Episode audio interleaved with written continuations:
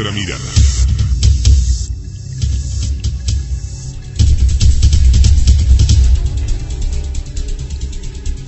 Un programa dirigido por Julio Sánchez y presentado por Alejandro Sánchez.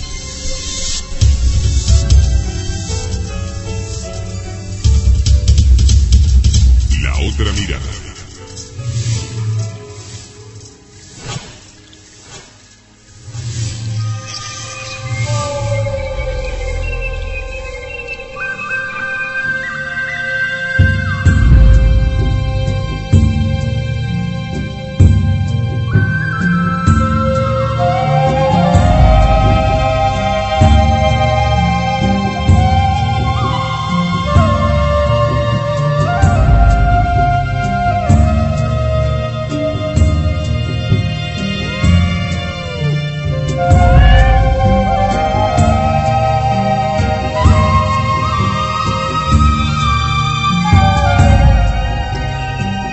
Amigos, buenas noches. ¿Quién dijo que el mundo no se mueve?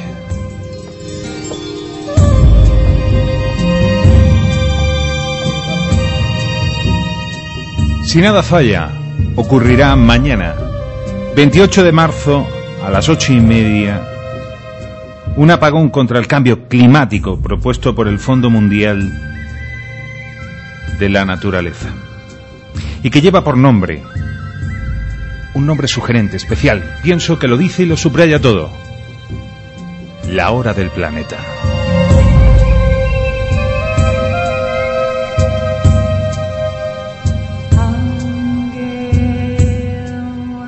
A la iniciativa se han unido más de 3.000 ciudades de 84 países que han aceptado apagar las luces de sus edificios más emblemáticos con el fin de llamar la atención sobre los efectos del calentamiento global sobre este nuestro planeta Tierra. Que viene el lobo, decía el cuento, y nadie le creyó. Estamos todos metidos en nuestra particular caverna, pensando en que los tiempos cambian. Es curioso, el poderoso ciclo de eso llamado evolución nos ha hecho a estas alturas del mundo apagar el fuego que un día nos dio la luz, aunque en esta ocasión lo apaguemos tan solo una hora. Y el que tenga oídos, que oiga.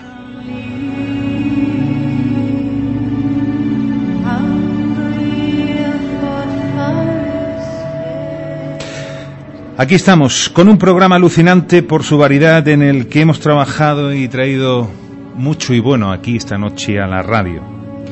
Desde los estudios de Onda Digital Andalucía en riguroso directo y compartiendo emisión, lógicamente, para toda Málaga en la Costa del Sol a través de Radio Benalmádena Sol FM. Y cómo no, miles y miles y miles de personas que nos siguen a través de las ondas de Internet. Hoy, por cierto, un buen amigo, al cual saludo en silencio, ha venido desde tierras de Barcelona para sentarse en esta mesa en la cual está este servidor hablando esta noche. Julio González, padre, está aquí a mi lado. No te voy a sacar palabra, pero gracias por estar aquí. Una noche en la que vamos a comenzar compartiendo impresiones junto con uno de los más grandes comunicadores sin duda de este país. Su nombre es José María Íñigo. Juntos repasaremos parte de su impresionante trayectoria profesional Así llegaremos a repasar dos momentos especiales, anidados en la memoria de todos. Corría el año de 1975. Frente a más de 20 millones de espectadores, José María Íñigo entrevistó y fue testigo de uno de los más sorprendentes experimentos junto a un gran mentalista llamado Uri Geller. Fue la noche en la que partió con asombrosa normalidad aquellos cuchillos, aquellas cucharas frente a los ojos de todos. La misma noche en la que la enigmática mecánica hizo que cientos de miles de personas pudieran reparar y hacer andar aquellos relojes estropeados.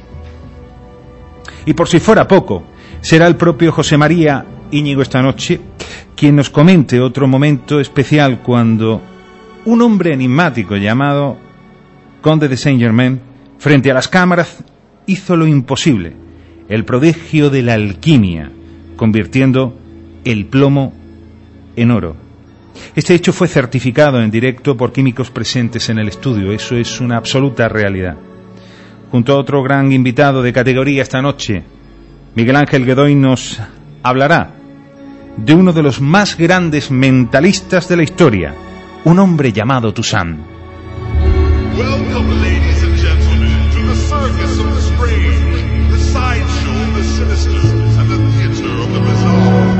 Abriendo baraja esta noche, ¿qué de especial en estos hombres?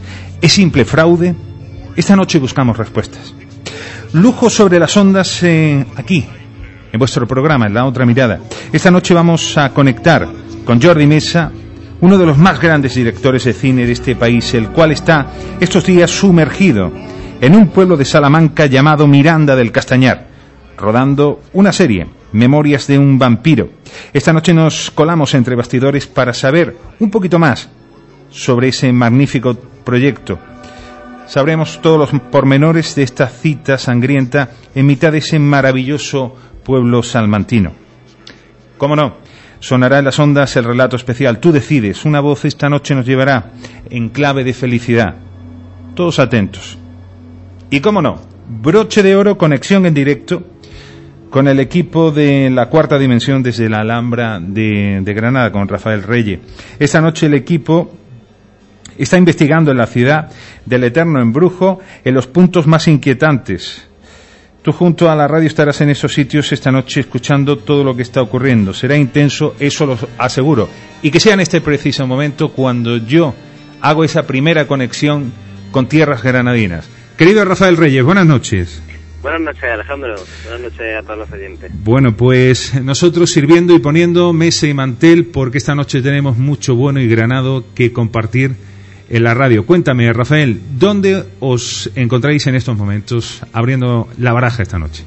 Pues Alejandro, nos encontramos en la puerta del Museo Arqueológico, eh, que se encuentra enclavado en, la ribera del río Dauro.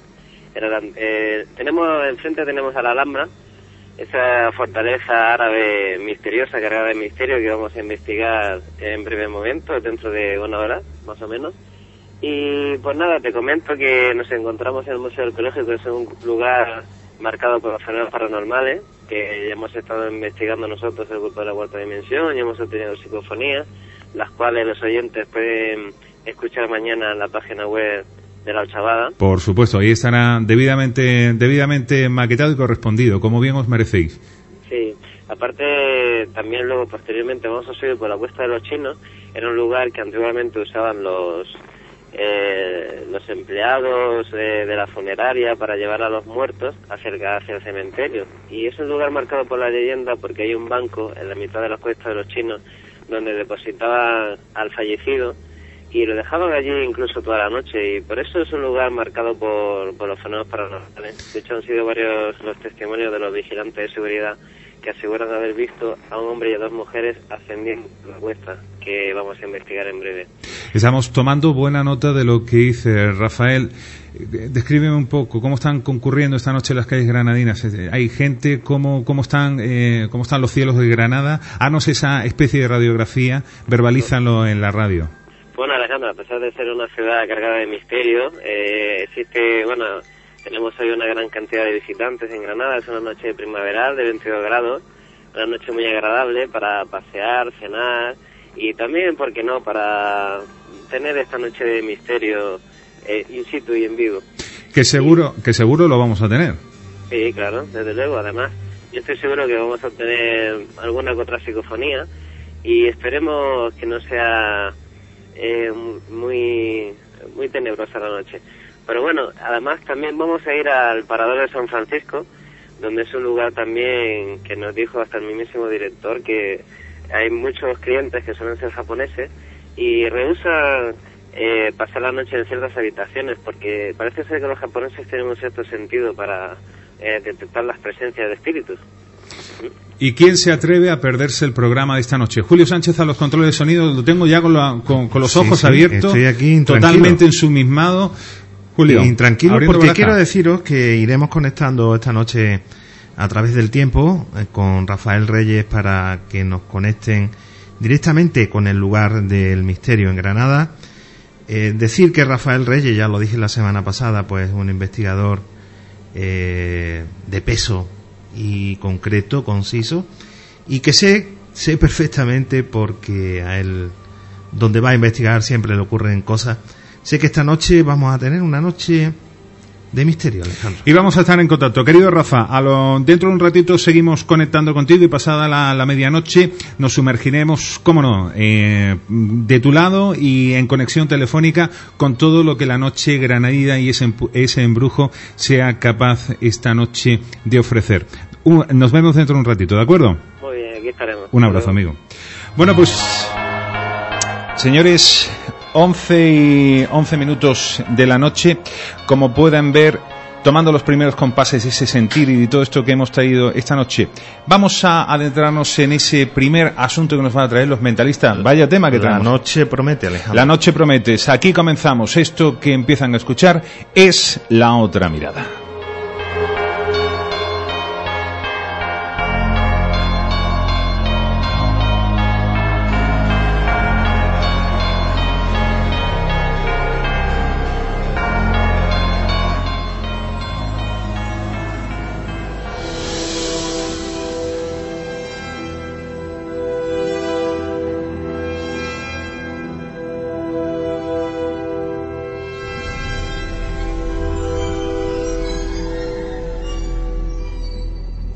La radio se hace grande cuando se tiene el enorme privilegio de contar con un gran comunicador, el cual todos admiramos por su trabajo.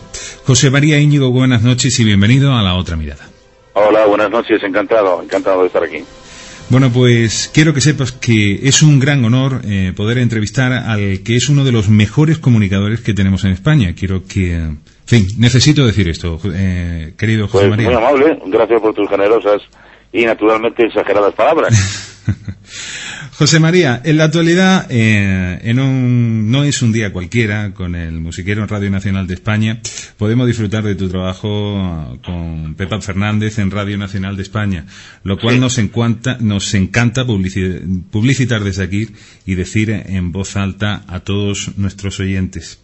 Pero haciendo lectura de tu trayectoria profesional en términos de comunicación, es más que impresionante Has hecho radio, has hecho cine, televisión en múltiples formatos, has publicado infinidad de libros, has viajado por medio mundo, entrevistado a las figuras más influyentes del tejido social en todos sus campos, hasta ser uno de los supervivientes en Perdidos en el Caribe. Chico, es que no has dejado título con cabeza. Bueno, eh, es la ventaja de tener muchos años, ¿no? Que te da tiempo, te ha dado tiempo a hacer muchas cosas. La verdad es que soy un hombre inquieto, ¿no? Eh, siempre estoy con ideas de hacer más cosas, siempre estoy haciendo varias cosas a la vez. Eh, con lo cual hace que no haga ninguna bien, pero bueno, por lo menos lo intento. Y me gusta, es que me gusta todo, realmente me gusta todo. Me encanta la radio, me gusta la televisión, me encanta escribir, en fin, soy feliz haciendo cosas. Eres un hombre que nació sin duda alguna para la comunicación. José María, ¿tu lema puede ser siempre al pie del cañón? Sí, sin duda, siempre al pie del cañón y a poder ser levantarte una hora antes que los demás. Si te quedas parado te pasan por encima. En este en este mundo tan duro de la comunicación, ya sea en radio, televisión o la prensa, es eh, hay que estar siempre atentos, porque siempre hay uno más jovencito que viene y te quita el puesto, ¿no? Y hay que ponérselo difícil. Naturalmente tiene que pasar, pero hay que ponérselo difícil. Eh, José María, eh, pienso que sinceramente eh, tú no lo tienes absolutamente nada complicado para hacer grande la comunicación, que es algo con lo que tú has vivido y vives y, has nacido. estudio abierto, directísimo, son algunos de los nombres que con brillo han sido firmados con tu nombre. Firmas un libro llamado La tele que yo he vivido. ¿Qué es la experiencia en este término para esa palabra para un hombre como tú? Pues fíjate, la experiencia, al menos en televisión, es algo que tienes cuando no te sirve para nada, ¿no? Porque la tele es muy cruel. No te vale de nada los méritos eh, anteriores. Tienes que probarlo día a día. En cualquier otra profesión, cuando tienes eh, pues una docena o dos o tres o cuatro docenas de premios, ya estás consolidado, ¿no? Un escritor. Pero aquí es igual los premios que tengas o lo que hayas hecho, tienes que demostrarlo al día. Ahora mismo te dan un programa, como en dos semanas no funcione, te lo quitan, así, por las buenas. Ya puede ser el más alto, el más grande, el más listo. Es muy duro esto. La audiencia manda y, y no hay fórmulas mágicas para conseguir el éxito en la tele. ¿Llega a ser demasiado agresivo, José María? Sin duda, no tienes más remedio que ser agresivo. Yo creo que muchos compañeros hacen cosas que no, que nunca soñaron hacer, que no harían, que no están a gusto haciéndolas, pero a final de cuentas la audiencia te empuja. Eh, La necesidad del éxito inmediato en la tele es, es cruel, eso obliga, pues eso, hacia, a veces a escándalos, a, a, a- a- programas, en fin, que rozan eh, la raya de- del buen gusto, etcétera. Entiendo o quiero entender eh, tus eh, palabras. Eh, no hace mucho, eh, José María entrevistaba al director de Fura dels Baus, Alex Zulé, el cual, y eh, en relación a lo que tú dices en términos de televisión, uno parece que tiene que ser un auténtico alquimista, tiene que estar uno reinventándose diariamente para poder eh, experimentar en nuevas claves, las cuales no siempre por necesidad tiene que ser mm, necesariamente clave de éxito. Es que es muy difícil saber en dónde reside el éxito. Y, por muchos años que lleves en la televisión, no tienes una fórmula mágica. Puedes tener una intuición, una idea, pero no tienes la idea. No tienes la, la, la fórmula mágica que te permite decir, bueno, esto va a ser un éxito. Porque una buena idea puesta en un día malo ya no sirve. Una idea fantástica en un horario que no es el suyo no sirve. Son muchos los factores que hacen que confluyan en un programa para que el programa tenga éxito. Claro que sí, en esa simbiosis ya nos me atrevería yo a decir qué es lo que ha cambiado más, la audiencia o el propio medio. Pues eh, yo creo que el medio es el que ha cambiado, ¿no? Porque la audiencia suele ser generalmente fiel. Y, y yo soy de los que piensan que la audiencia come lo que tú les des de comer, no al revés. Lo que sucede que, claro, eh, es más fácil darle porquería porque se comen porquería. Yo creo que ahora el producto televisión es un producto muy barato. Fíjate que la tele no ha pasado por esa criba. Sin embargo, eh, la radio digo, sin embargo la tele sí. Entiendo, hoy eh, parece que eh, funciona o todo vale, que es lo que se puede llegar a hacer titular, ¿no? Sin duda. En la tele todo vale, absolutamente todo. Incluso el deterioro del lenguaje, ¿no? En la radio no, sin embargo en la tele sí.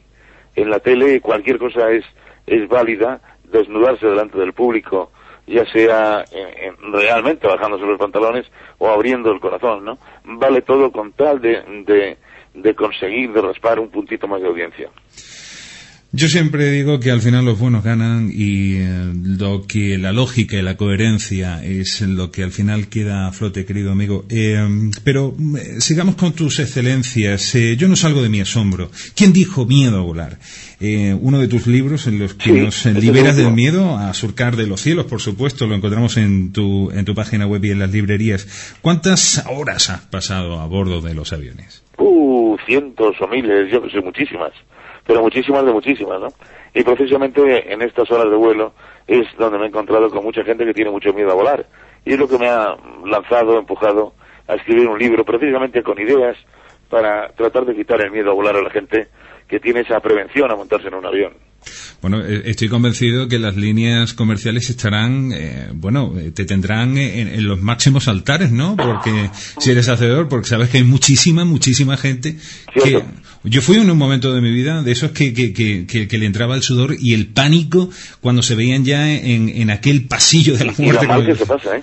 José María. Lo mal que se pasa si tienes miedo. Eh, bueno, eh, no te voy a contar lo que son las famosas cuadros de, de ansiedad, pero que, que, que- que ves la boca del avión como, como, como, un- como la boca de un tigre que te va a devorar en ese momento. Es Te- cierto, es cierto.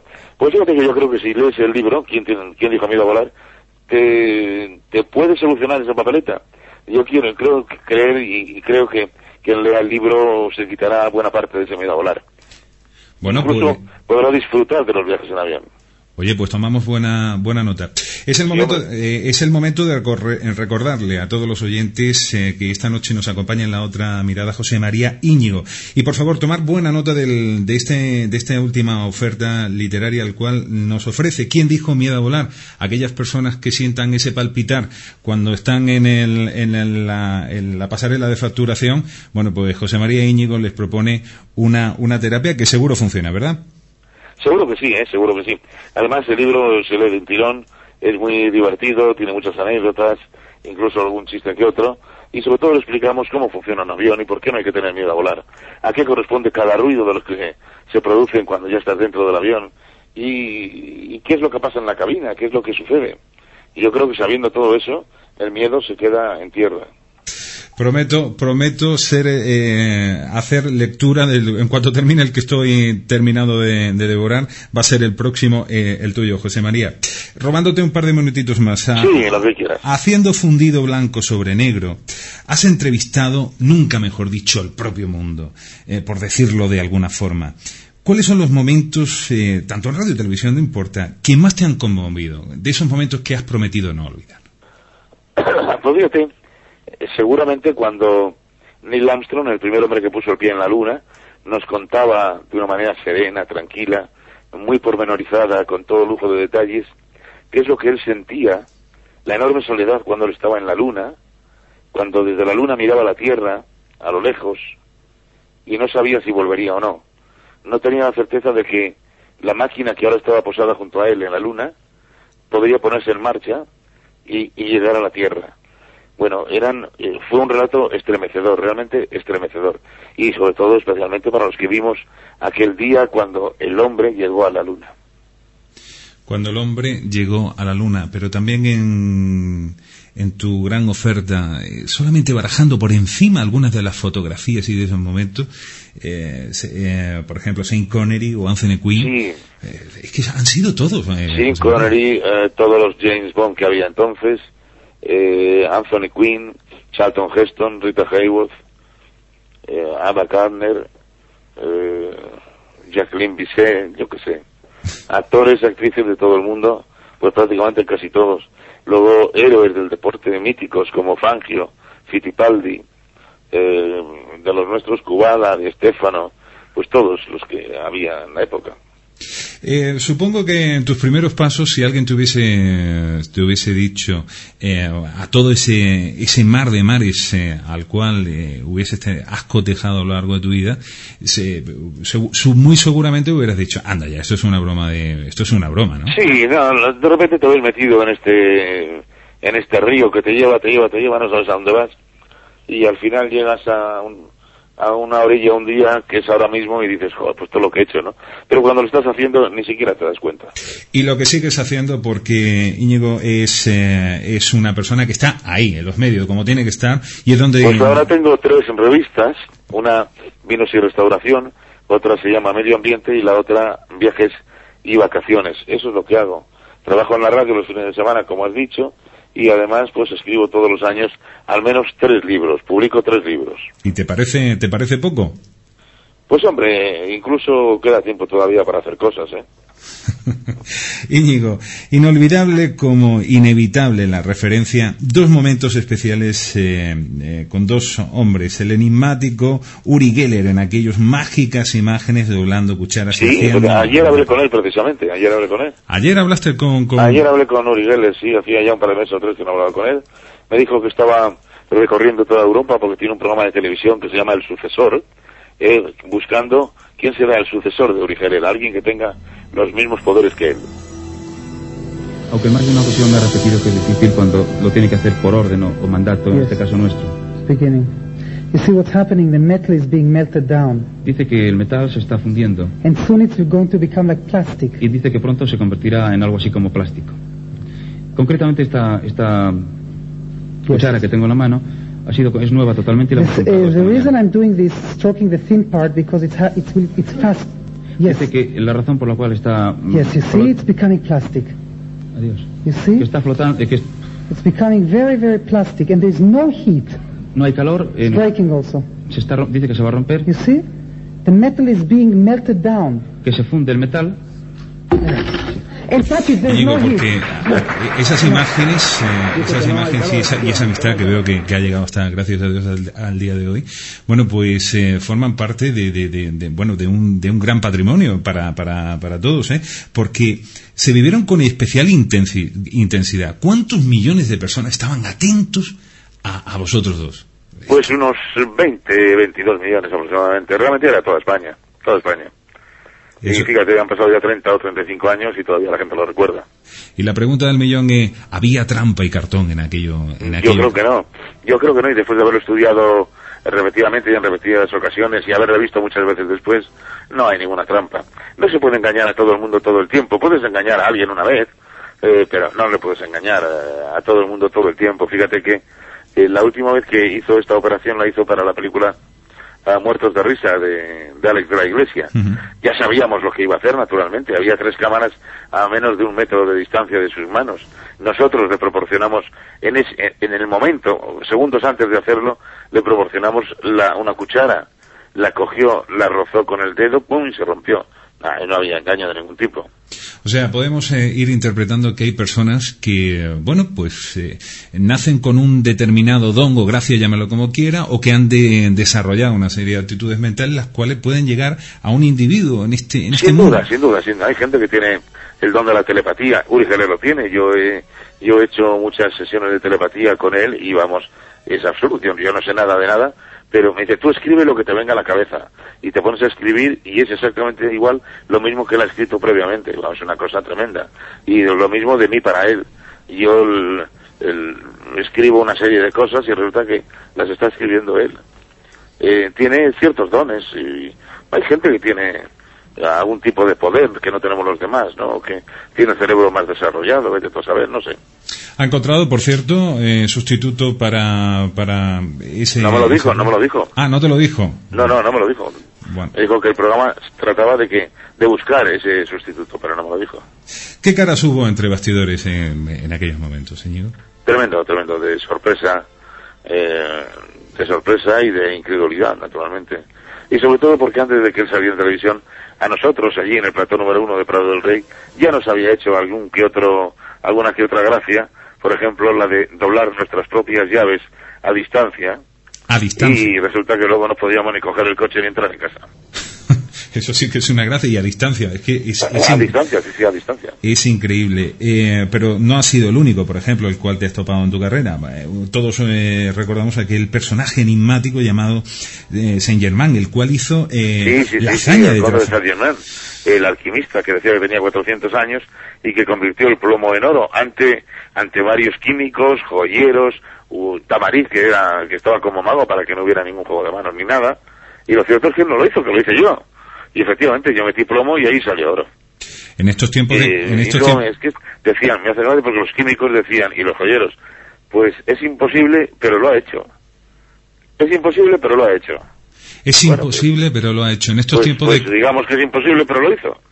en estos tiempos de crisis hubiese sido el programa de todos los programas, sin duda alguna. Lo ¿no? que hubiera sido es tener los poderes del, del tal Conde Saint Germain. Eso hubiera sido bueno. ¿Qué- Para meter un kilo de, de plomo y sacar al menos un kilo de oro. Íñigo, en clave personal, ¿qué, qué, qué, de especial vistes en, a- en aquel hombre, en aquel, en aquella persona? Era un tío muy, el Conde Saint Germain dice, Sí, sí, sí, un sí. tipo muy enigmático, tremendamente enigmático. Era el marido de una cantante que se llama Dalida, Dalida, y, y un tipo muy raro, eh, muy, en fin, muy extraño, ¿no? Muy extraño. Yo estuve eh, cenando en su casa una noche y no voy a decir que tuve miedo, pero casi, casi, en fin, claro, Un ambiente y es verdad todo lo que decía, pues hombre, tampoco es como para dar saltos de alegría, ¿no? Un tipo que representaba unos 40 años y que decía tener 400. Y que decía tener 400. Eh, tú tenías en el rabillo del ojo la puerta siempre enfilada como diciendo, bueno, esto Yo había ido allí con Jesús Torbado, el escritor y periodista, Sí. Y los dos teníamos más miedo que Caracuca, claro. Y además, sobre todo, cuando nos enseñó la casa y vimos que en la mesita de noche, junto a la almohada, a la almohada tenía una, una escopeta de cañones recortados. Ya no le pregunté para qué era, fíjate, y luego meses más tarde leí en los periódicos que se había suicidado con esa escopeta.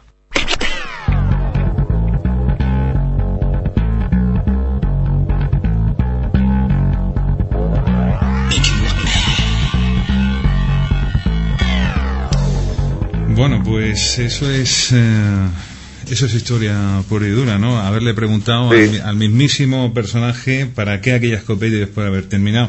Pero bueno, supongo que por motivos económicos no sería, para siendo él un, un supuesto o Él no certificado. quería dar mucha publicidad a esto, de hecho no la había dado, al menos en Francia, donde él vivía, porque tenía mucho miedo de que fuera secuestrado por alguien con el fin de obligarle a convertir el plomo en oro. Bueno, pues eso formará parte de ese tejido de, de la incógnita de, de la historia. José María, a mí me gustaría que nos recordases, por favor, eh, yo lo voy a hacer con, con- con ese libro del cual hablábamos, eh, ¿Quién dijo miedo a volar? Y esas publicaciones en las cuales nos ofreces Sí. en el mercado. Recuérdanoslas, por favor. Decía, algunas publicaciones. No, las publicaciones que tienes, las revistas que tienes ahora Ah, las. Sí, Una se claro. llama Viajes y Vacaciones, Ajá. otra Vinos y Restauración y la otra Medio Ambiente y Calidad de Vida. Pues ahí quede y que queden bien publicitadas como, como, como bien merece.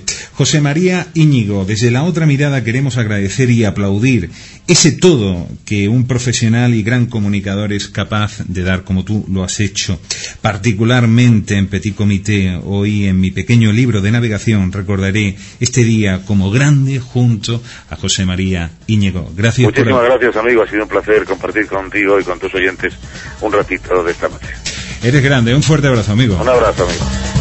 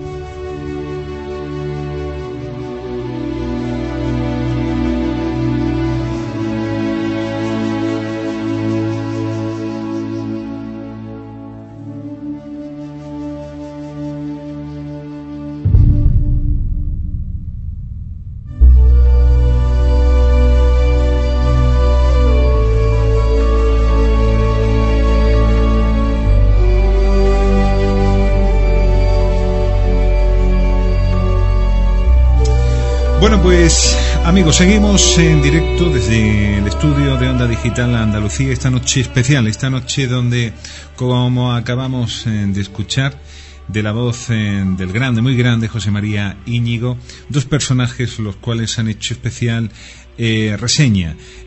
Uri Geller por un lado y el conde de Saint Germain por otro. Pero para que no falte ni gloria en este programa, al otro lado del hilo telefónico tengo a un colaborador, un hombre muy grande y un hombre muy culto. Don Miguel Ángel Godoy, buenas noches. Buenas noches, Alejandro. Un placer estar contigo otra vez. Bien allegado a la que es tu casa, la otra mirada, amigo. Muy amable, muchas gracias.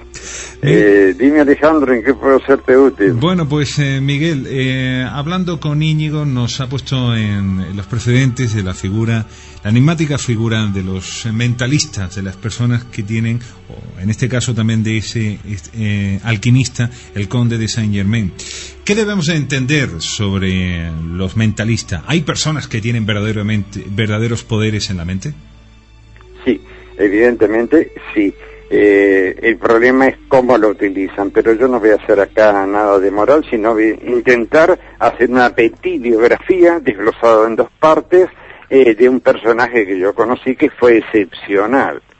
Eh, eh, como decía el amigo Íñigo acerca de Uri Geller, el cual yo admiro como persona, porque no solamente es un humanista, sino porque sabe, sabe equilibrarse y estar, eh, digamos, conectado eh, a nivel eh, espiritual de alguna forma con el medio, con el entorno y con los demás, con los que no conoce. O sea, es, un, es una persona muy generosa y muy dada eh, por su colaboración con ONGs, etcétera, etcétera. En fin, tengo un concepto muy, muy elevado de ese señor. Miguel, debemos de entender, debemos de entender eh, los mentalistas en la misma dirección que los ilusionistas. ¿Dónde empieza y dónde termina? ¿O qué, qué diferencia hay entre ambos conceptos? Vamos a ver, el ilusionista es un prestidigitador que tiene mucha agilidad en sus manos, este, nos distrae la atención y nos envuelve con sus trucos, eh, vamos a decir, de salón. Eh, cosa que los niños son muy perceptivos y muchas veces descubren al ilusionista o al mago de chistera, que es muy diferente a un mentalista.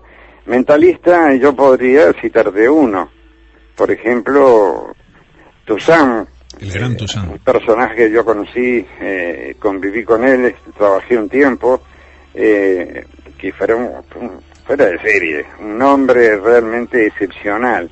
Y para hacerte el desglose, te diré, él comenzó como hipnólogo, eh, asombraba a la gente porque tenía un programa que se llamaba Toussaint y los doce del signo. Entonces llevaba un artista, el que fuera, Serrat, eh, nuestra faraona Lola Flores, eh, en fin, el que fuera, los metía en trance profundo y él les adivinaba el signo astrológico, pero no era la adivinanza lo que él hacía, sino tenía tanto poder mental, hablando ya de mentalismo, el individuo le provocaba un estado emocional de angustia tal a la persona entrevistada, atravesaba sus defensas mentales, entonces le hacía eh, decir cosas de lo más profundo de dentro de sí, de dentro de sí, eh, que te dejaban apabullado, ¿Dónde empieza? abrumado. O sea, desnudaba a la gente en público, para ser más crudo y más real. Eh, bueno, él siguió con sus ejercicios, sus asanas, él no era un esotérico, eh, él simplemente era un gran ególatra. El poder, el poder él lo emitía sobre su cuerpo, sobre su gran dominio orgánico. El individuo, mira, eh, pasada la etapa mm, de esa sesión que duró seis años, esa función de eh, Toussaint y los doce signos, ya se volvió a, a, sus orígenes, que era el faquirismo.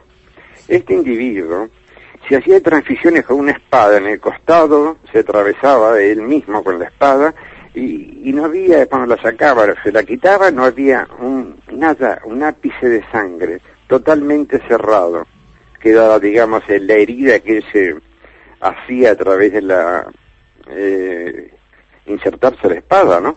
Bien, pero eso, no, eso es poco. Te diré más. Él se tragaba de pronto una bombilla eléctrica roja, apagaban las luces del estudio y él tenía un dominio tan tan brutal sobre su soma, sobre sus órganos vitales, que asombraba. ¿Por qué? Porque veías la luz en el estómago, cómo bailaba y la movía a su antojo. Claro, el individuo tenía también un, este, un cuerpo muy escultural, ¿no? El cual se podía permitir ese lujo para hacerlo más espectacular al espectador.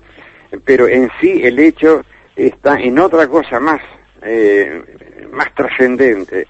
El individuo llegaba a tener tanto poder mental y a controlar sus órganos que el individuo o lo metían en, hielo o lo o, y hacía paros cardíacos y aquello era tan imperceptible que no latía el corazón, pero sí había riego sanguíneo. Y el individuo estaba clínicamente muerto y estaban los médicos al costado y lo ocultaban y el, hombre clínicamente muerto. O sea, es decir, eh, Miguel, eh, esta persona, Toussaint, podía autoinducirse a un estado comatoso en el cual eh, su cuerpo daba ese lenguaje plano en el, en, la bio, en el biorritmo, en el cual... Exacto, y además de eso un estado de, de, de total, una rigidez total, absoluta, estaba muerto, rígido.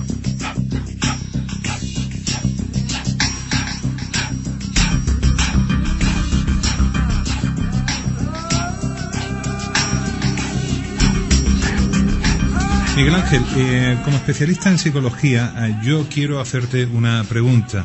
¿El mentalismo, ese, ese poder, se nace o se desarrolla a través de la técnica? Se desarrolla a través de la técnica. Eh, por ejemplo, hay quien, bueno, ya te lo expliqué en una oportunidad, quien busca el poder a través de, de, de, de una cátedra, un estudio, una perfeccionarse en algún determinada rama de, de, vocación, vocacional, digamos, ¿no? Bien, eso le da poder al individuo, este no, este quería tener el poder, no solamente sobre él, sino sobre el medio, dado que eh, cuando habían reuniones masivas, el individuo eh, hacía otra cosa con las cucharas. En vez de partirlas él directamente, las repartía en el público y el público mismo con su inducción, su emisión mental, los ayudaba y ustedes pueden, decía. Y las cucharitas empezaban a doblar. Algunas quebraban, otras quedaban retorcidas. Pero era fantástico aquello, ¿no? De ver. Porque no era él quien lo hacía, sino te lo hacía hacer a ti. Eras un lego en la materia, ¿no? O sea, el poder está en todos.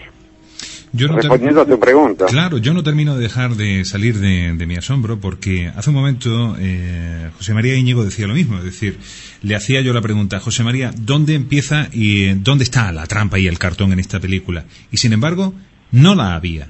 ¿Cómo hay personas No, no la hay, no.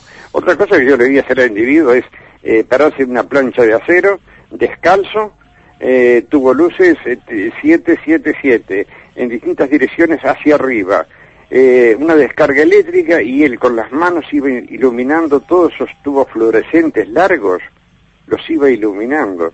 Eh, era realmente fantástico, ¿no? Y después el control que tenía, el dominio de su gestión sobre los animales.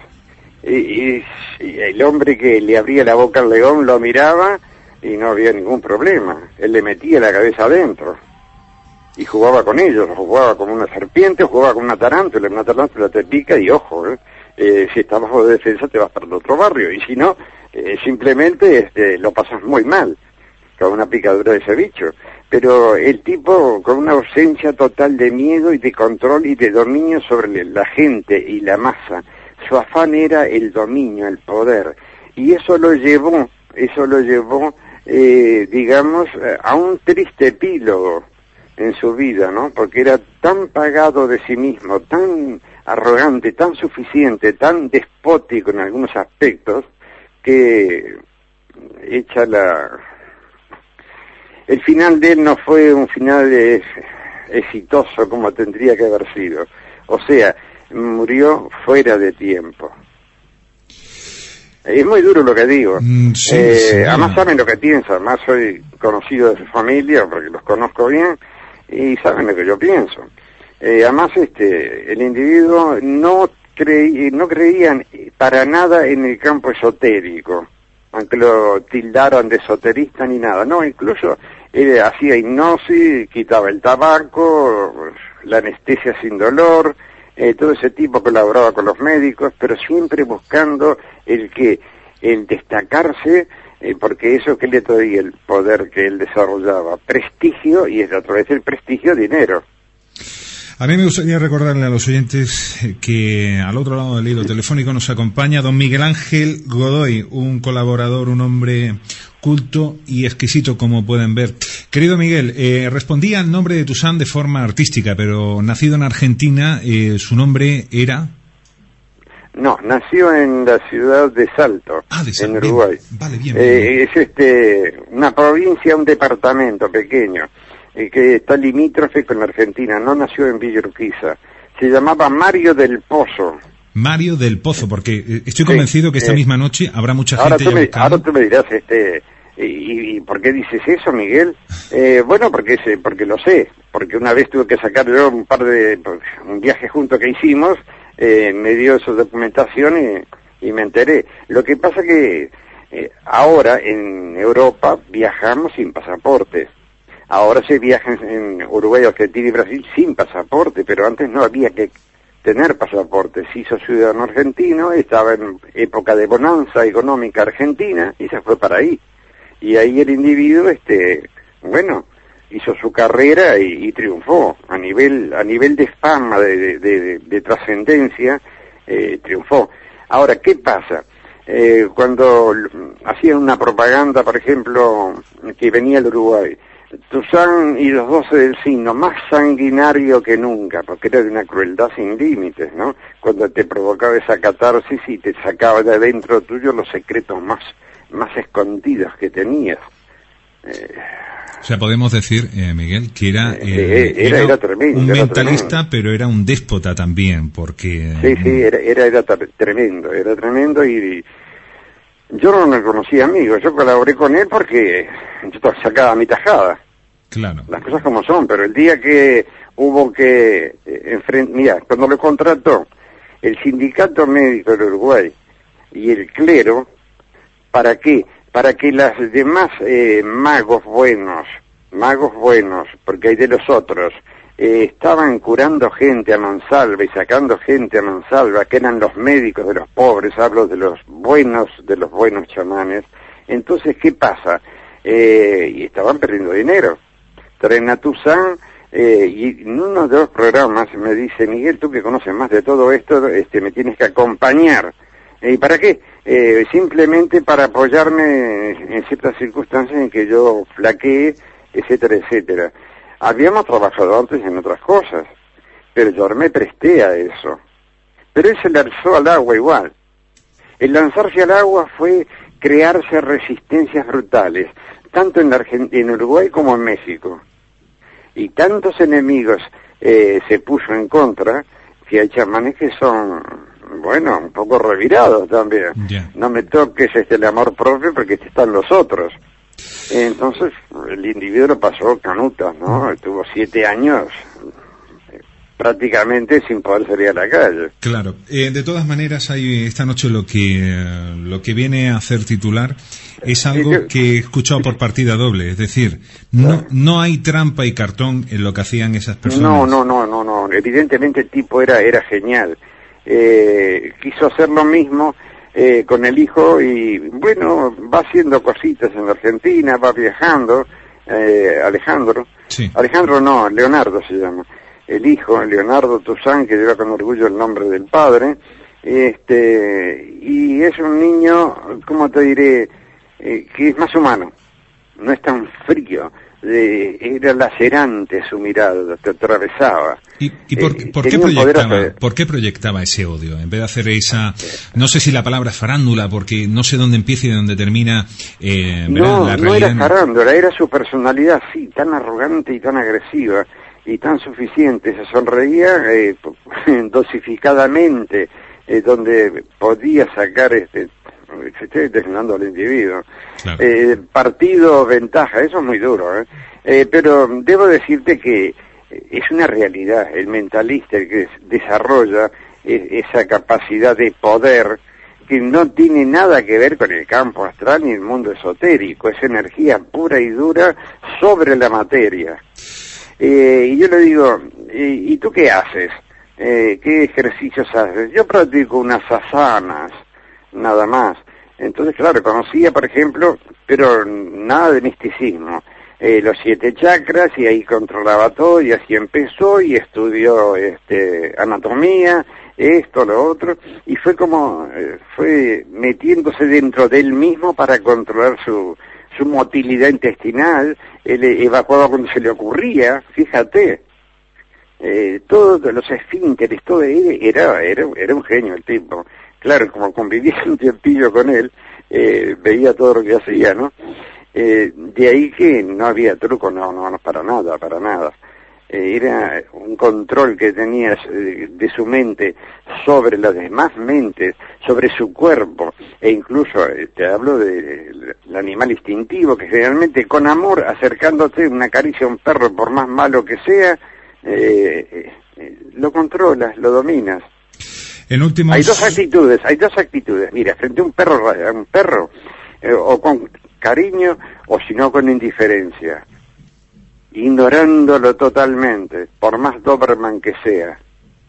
¿Me explico? Son claves psicológicas puras y duras. Eh, sí, sí, pero eso sí, estoy hablando solamente de eso, nada de esotérico dentro del individuo, simplemente el poder del control de la mente y la materia frente al medio y al entorno en el cual él se movía.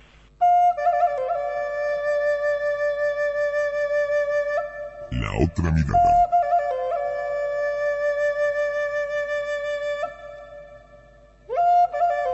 Apasio- Eh, apasionante la Hizo figura. cosas, hizo cosas buenas. Ahora, ¿qué cosas buenas hizo? Sí, ayudó a mucha gente a dejar el, el tabaco, a dejar, el, en fin, la droga. Ha hecho cosas muy buenas.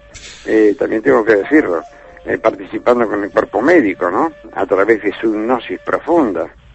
E incluso ayudó a médicos a, a provocar, eh, enseñó hipnosis directamente. Lo que pasa es que, claro, no tendrían la capacidad que tenía él pero de todas formas el hombre se fue formando, digamos, una, un- una aureola de prestigio, de poder, de dominio orgánico y mental que era una realidad. Por eso hay que separar lo que es un- la parte esotérica de la parte totalmente mental, racional, física. Miguel, esta Eh. noche está sonando en la radio la historia del Gran Toussaint. eh, son de estos documentos que se rescatan de esos eh, mentalistas repartidos a lo largo y ancho del mundo que han sonado aquí. Un último apunte me gustaría contemplar tu, tu reflexión. Eh, de los mentalistas a la figura enigmática del conde de Saint Germain, por ejemplo, ese llamado alquimista, la capacidad de convertir el plomo en oro. ¿Has conocido también a gente así? No, no, no. He conocido este a grandes fascinadores. Fascinadores es una forma de- que tiene la hipnosis de cautivar y subyugar a la gente.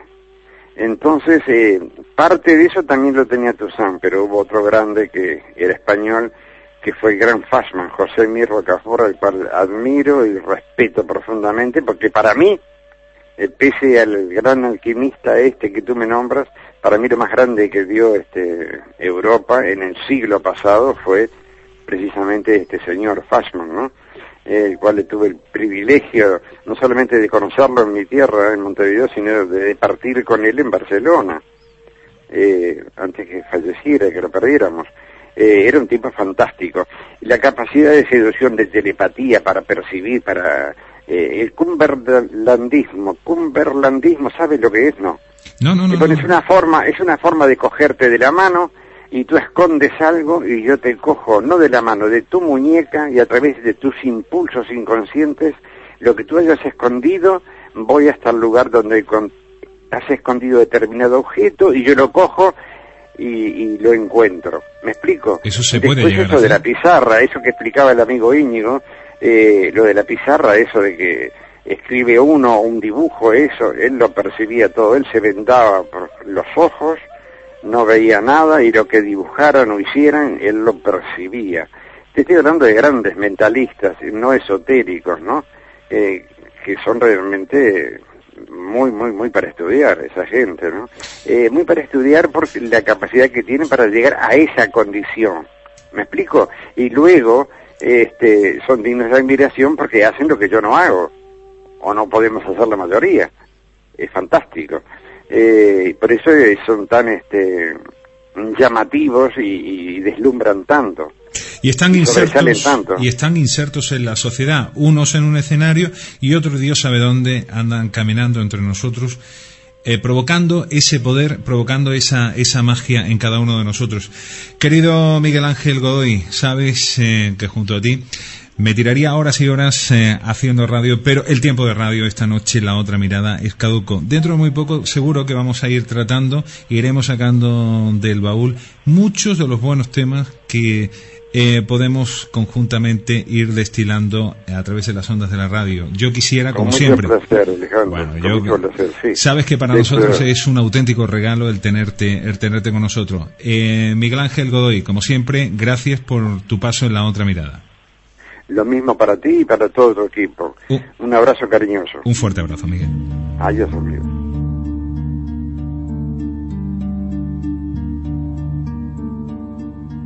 La otra mirada.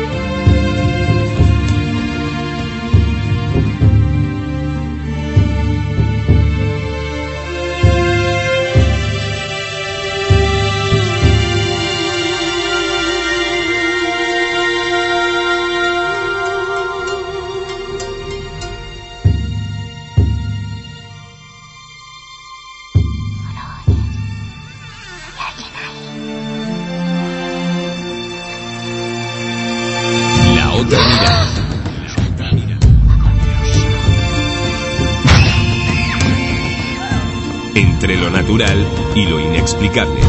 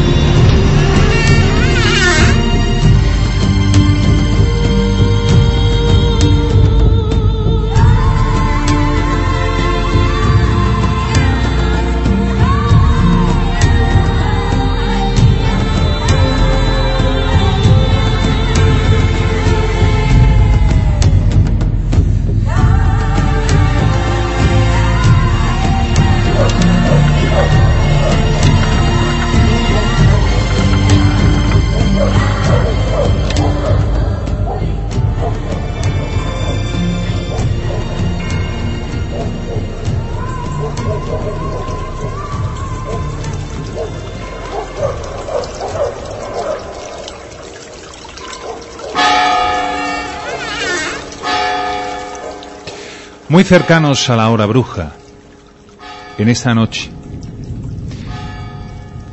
Pasamos página de ese enigmático terreno de los mentalistas esta noche para adentrarnos en un doble punto.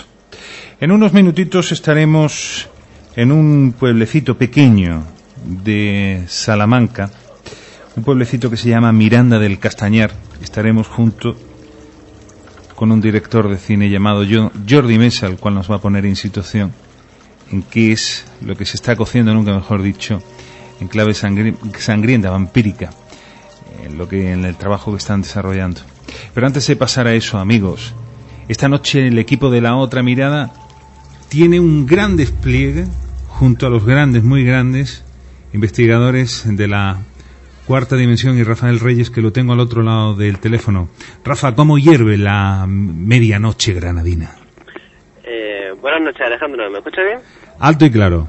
Muy bien, pues mira, estamos aquí en la puerta del Museo Arqueológico de Granada, que era, te voy a hablar un poco de la leyenda del lugar, ¿vale? Fantástico.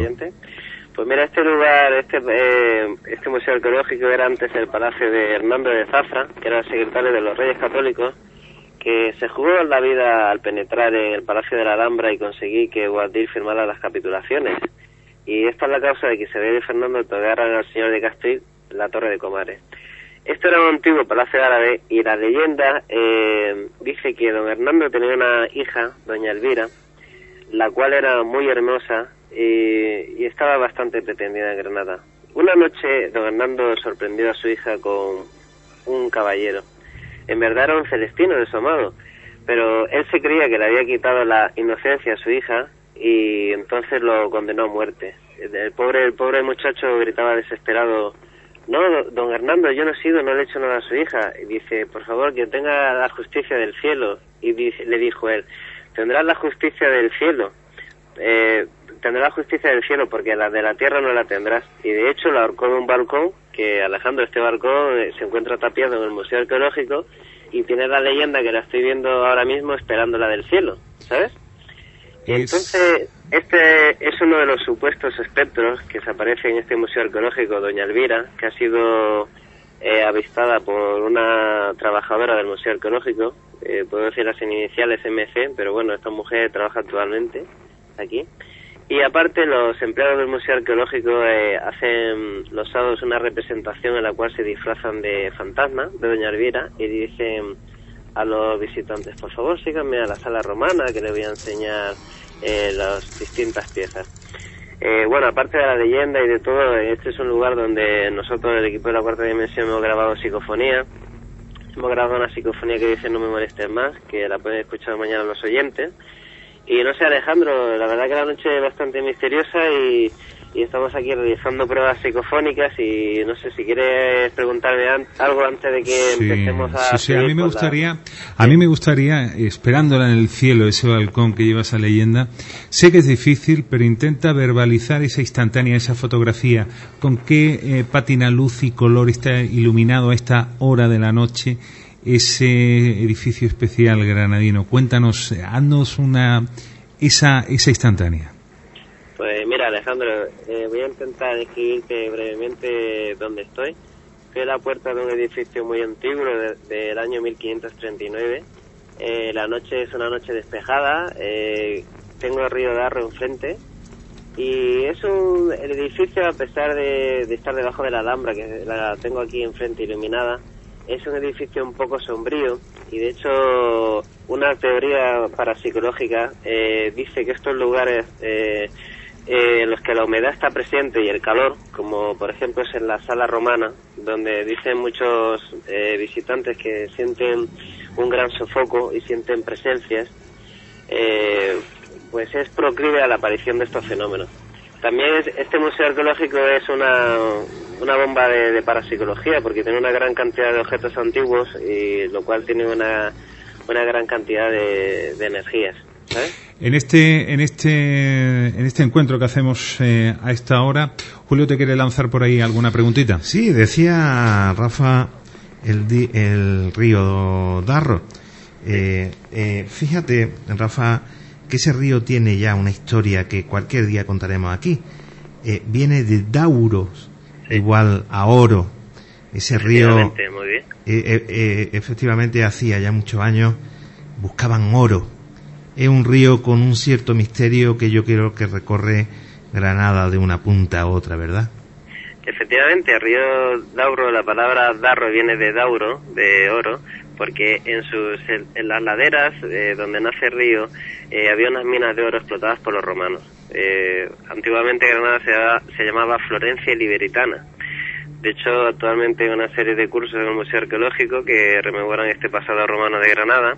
Aunque también quiero mm, señalar para los oyentes que también se encontró oro en la zona del Barranco de los Colorados en Vega y también la montaña en la que se encuentra la Alhambra es una montaña llena de materiales pesados como el plomo y, y el cobre. O sea, es un lugar muy cargado magnéticamente.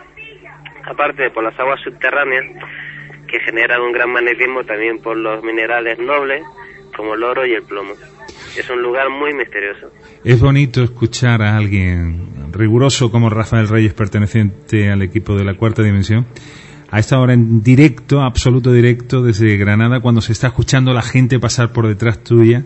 Eh, y muy cerquita de donde estáis vosotros hay la figura de un hotel a, la, un antiguo que estaba absolutamente cerrado, le llamaban también la casa de la maleta, han hablado mucho de él, eh, completamente cerrado las eh, faldas de, de la inmortal Alhambra. Rafael, eh, dentro de un ratito vamos a conectar porque será el momento del encuentro del embrujo granadino esta noche aquí en la otra mirada. Ahora nos vamos para tierras de Salamanca, dentro de un ratito con vosotros, ¿de acuerdo? Venga, gracias. Venga, hasta ahora entonces. Hasta luego.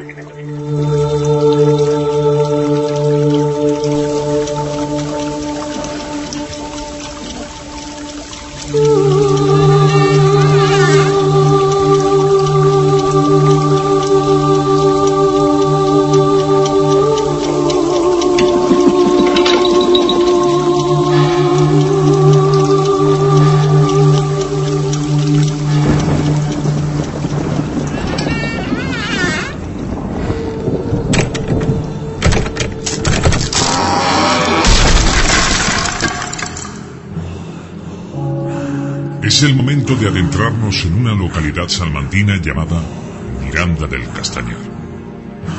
Un pequeño pueblo por cuyas calles, en estos días, se está apareciendo un vampiro, los llamados no muertos.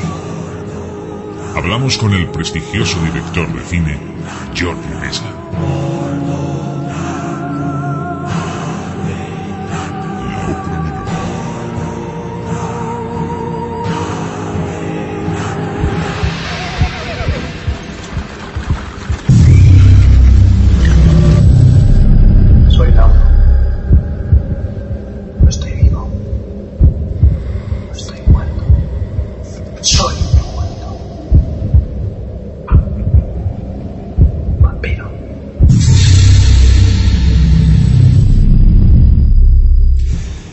Bueno, pues amigos, siempre he dicho que hacer radio y hacer radio aquí en la otra mirada es algo especial.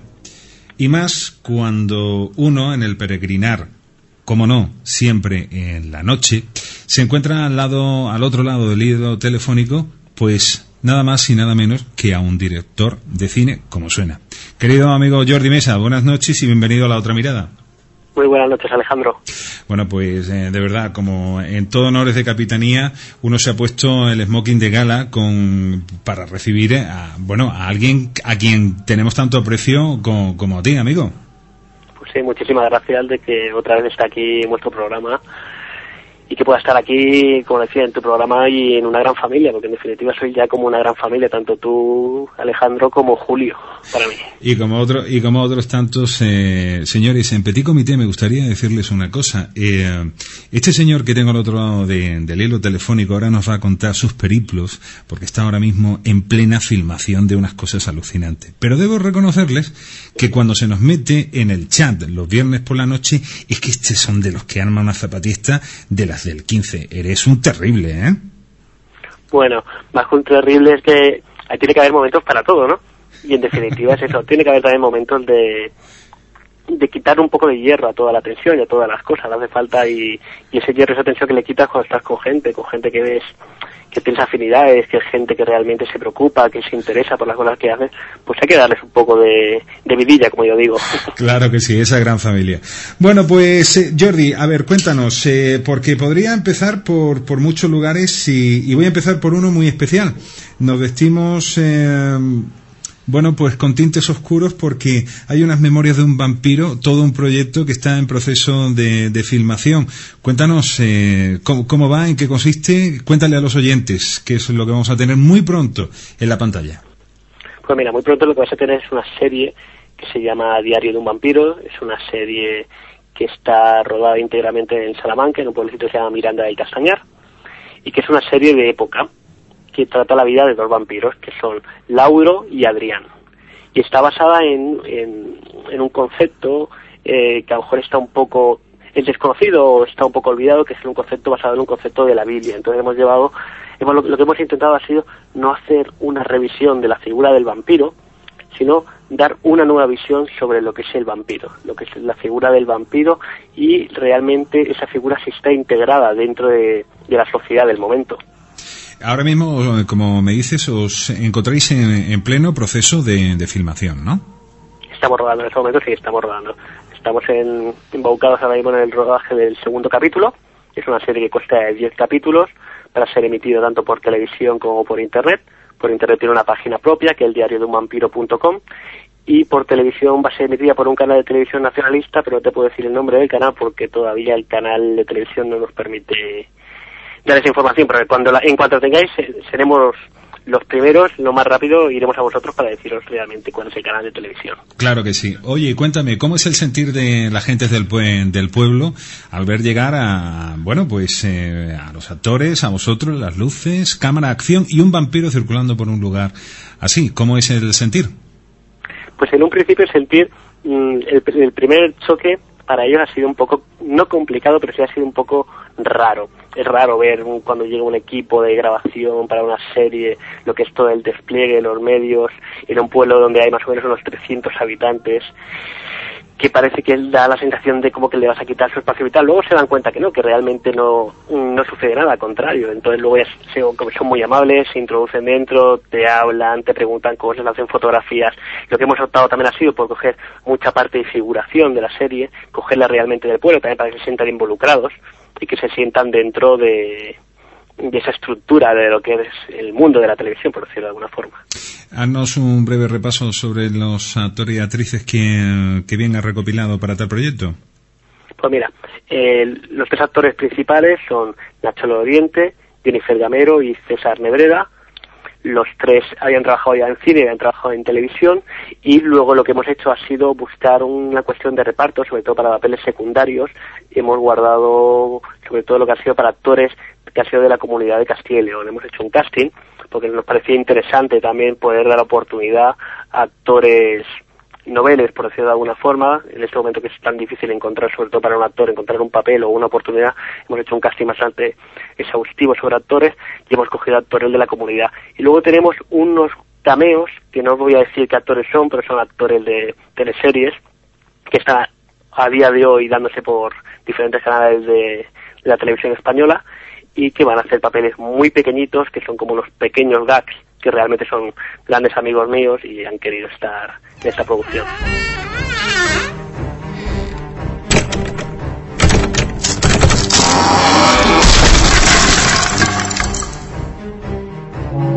Diez capítulos, eh, dices que va a constar esta, esta serie. ¿Los rodáis consecutivamente o eso es un proceso de producción que se compone en varios, en, varios momentos del tiempo. ¿Cómo, ¿Cómo, funciona esto?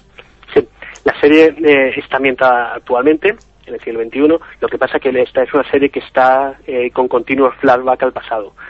La mayor parte de la serie está ambientada en el siglo XV, pues ha sido una de las cuestiones también de elegir Miranda del Castañar como localización principal para la serie. Porque es un lugar donde da la sensación que el tiempo se ha detenido, que no ha pasado nunca todas están las mismas estructuras de calle, las mismas casas, eh, tanto por dentro como por fuera, los sistemas emblasonados, balcones, siguen teniendo esa estructura del sistema de, del emperado de las calles. Eso ha hecho que podamos eh, ir atrás en el tiempo, en un flashback. Realmente la gente, mm, cuando estaba la gente que vive aquí en el pueblo, cuando veía detrás del monitor lo que estábamos grabando, ¿no? Y veían su pueblo y con la gente, los, todos los actores vestidos con la ropa de época, yo a veces también me quedaba un poco así parado, ¿no? Porque miraba por el monitor y decía, es que no estoy en el mismo lugar. Me da la sensación de que esto, estuviera, esto que está pasando aquí ahora mismo en la grabación hubiera estado pasando hace cuatro siglos, cinco siglos para atrás. O sea, da la sensación de haber estar en un túnel del tiempo y que hayamos podido llegar a ese punto del tiempo y habernos detenido en ese momento.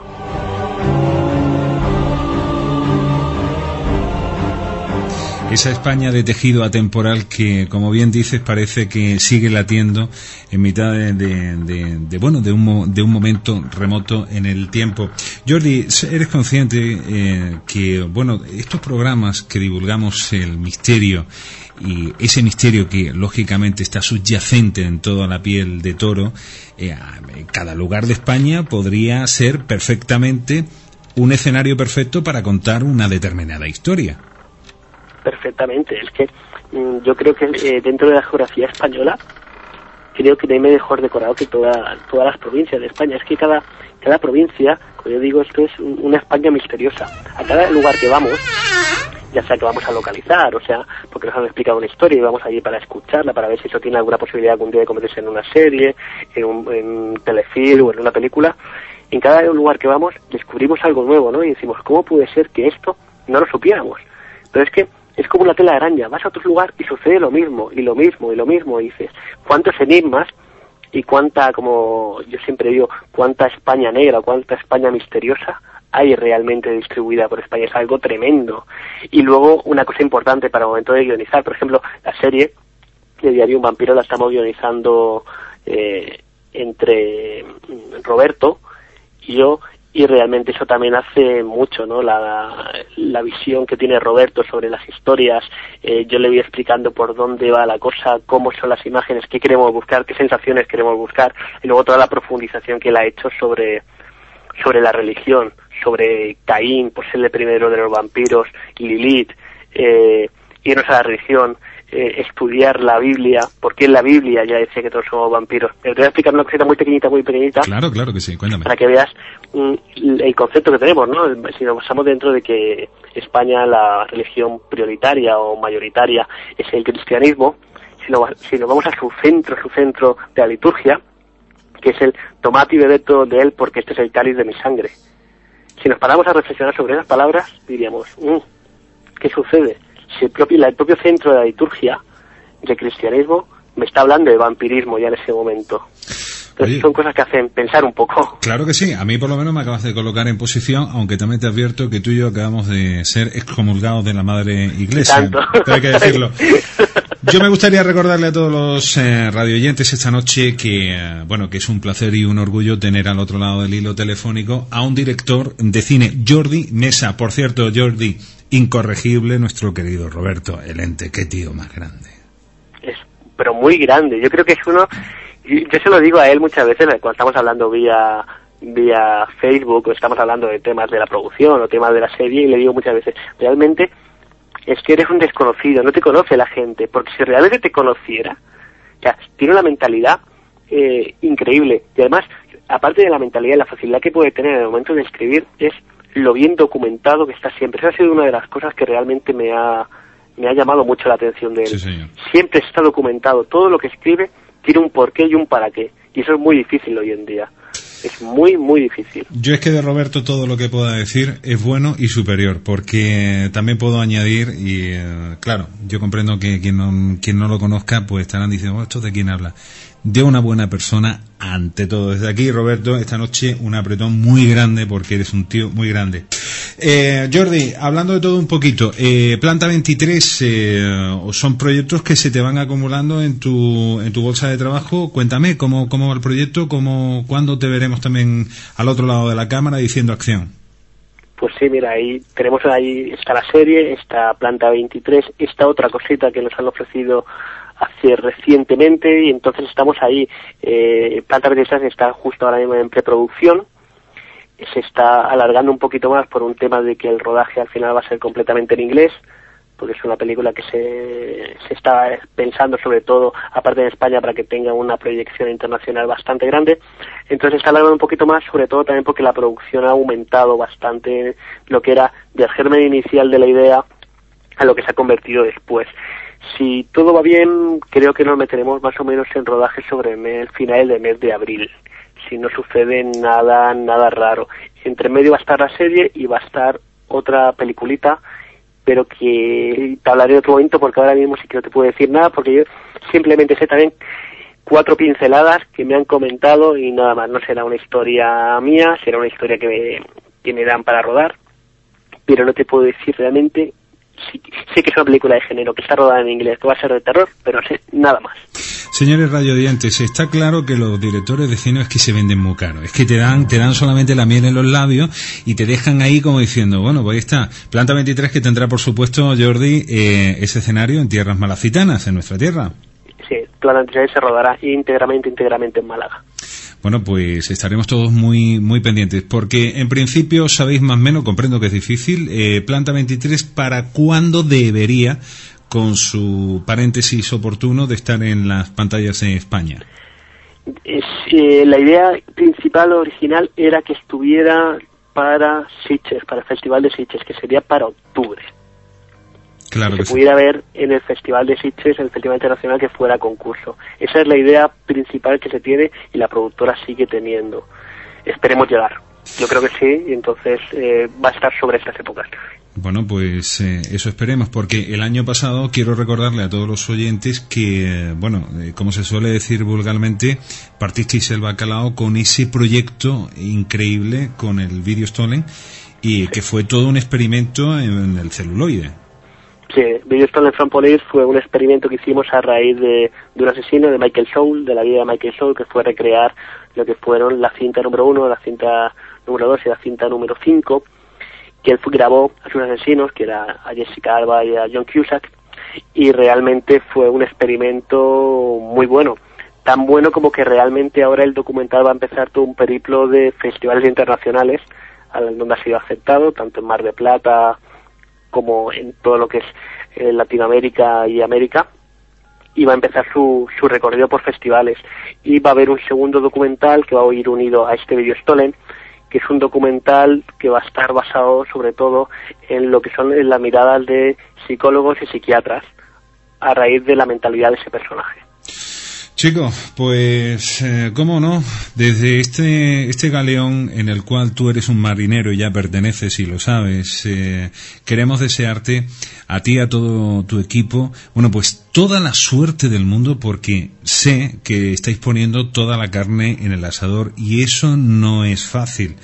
Y espero que, bueno, todos estos proyectos tengan el reconocimiento y la aceptación con el, con el mismo garbo entusiasmo con el cual se están, se están realizando, Jordi. Y esperemos que eso suceda, al menos con mucho cariño y mucho tacto y mucho amor se están haciendo. No, y siempre todo lo que se hace con ganas y con cariño al final se ve recompensado. Primero porque se ve recompensado en la persona, en mí mismo y en todo el equipo que está alrededor, que hace cada uno de los trabajos, y al final en el espectador, porque si tú haces algo con sinceridad y algo que el espectador quiere, eh, aquello acaba funcionando. Y nunca, y nunca hay que olvidar una cosa, que como yo siempre digo, que en momentos de crisis hay que buscar, eh, que, ¿cómo te diría?, un desahogo. Hace falta una explosión, una salida, hace falta podernos olvidar esos problemas del día a día, ya sea con humor, con terror, con lo que sea, pero hace falta salir. Y otra cosa importante sería que también la gente cogiera el concepto de que también hay que salir al cine, porque si no el cine lo acabaremos perdiendo. Y hay que empezar a volver a la idea de voy al teatro, voy al cine, apoyo una cosa, apoyo otra, porque si al final nos acabamos encerrando en nuestra casita, en nuestra caja, en nuestro internet, eh, estamos dejando de ser, en cierto modo, estamos dejando de ser personas y estamos dejando de interactuar con el mundo. También es verdad. Tomamos buena nota y, eh, y me sumo a esa iniciativa. Un último apunte, querido Jordi. Cuando hagas una de romano, guarda un par de trajes de pretoriano, uno para Julio, que lo tengo a controles de sonido, y uno para este servidor, por lo menos de extra como secundario, de estos que salen al final de, de la toma. ¿Te apetece? Y tanto que me apetece, pero ya no es eso. Ya, no te lo dije en línea, pero te lo digo ahora. Y cuando hagamos Planta 23 ya te comenté de que ibas a tener un, un pequeño cameo, y ese cameo lo tengo ya ahí guardado en el guion, y tú saldrás ahí. Tendrás un pequeño personaje, al menos de una secuencia, pero se te verá en la película. Bueno, bueno, bueno. Entonces ya, chico, eh, de verdad, mm, bueno, ah, te acaba de dar conmigo. Señoras y, se- señoras y señores, a gusto de todos, eh, Jordi Mesa, como siempre, genial, eh, efervescente en esa energía positiva. Una vez más, Jordi, toda la suerte del mundo con tus proyectos y dentro de muy poco, aquí para contárnoslo, en la que es tu casa, en la otra mirada, ¿vale? Muchas gracias y un abrazo a todos vosotros. Otro para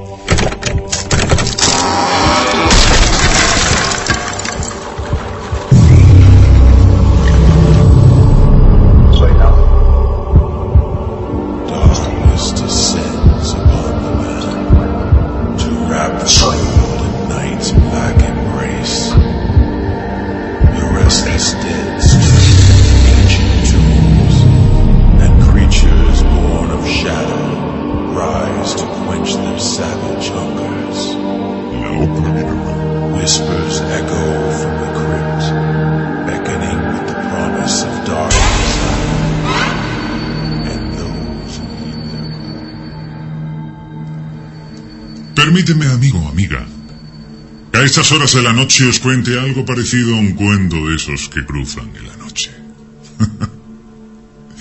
Y es que sé que a esas horas, si después de la semana no tienes cabeza para que te cuente muchas historias, y más en estos tiempos que corren, llevas razón.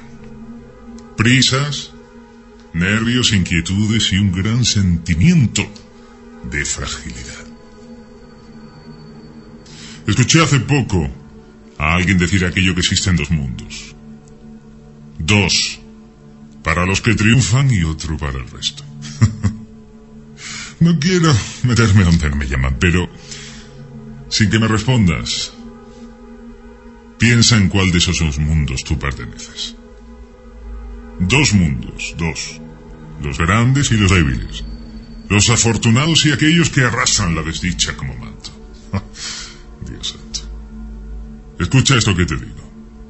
Es muy probable que a medida que pronuncie estas palabras, poco a poco sientas un grado de incomodidad. Porque solo hay una verdad. No queremos que los demás vean lo que realmente somos. O lo que realmente pensamos. A lo largo de tu vida has escuchado infinidad de veces, miles aquello de... Tú debes hacer.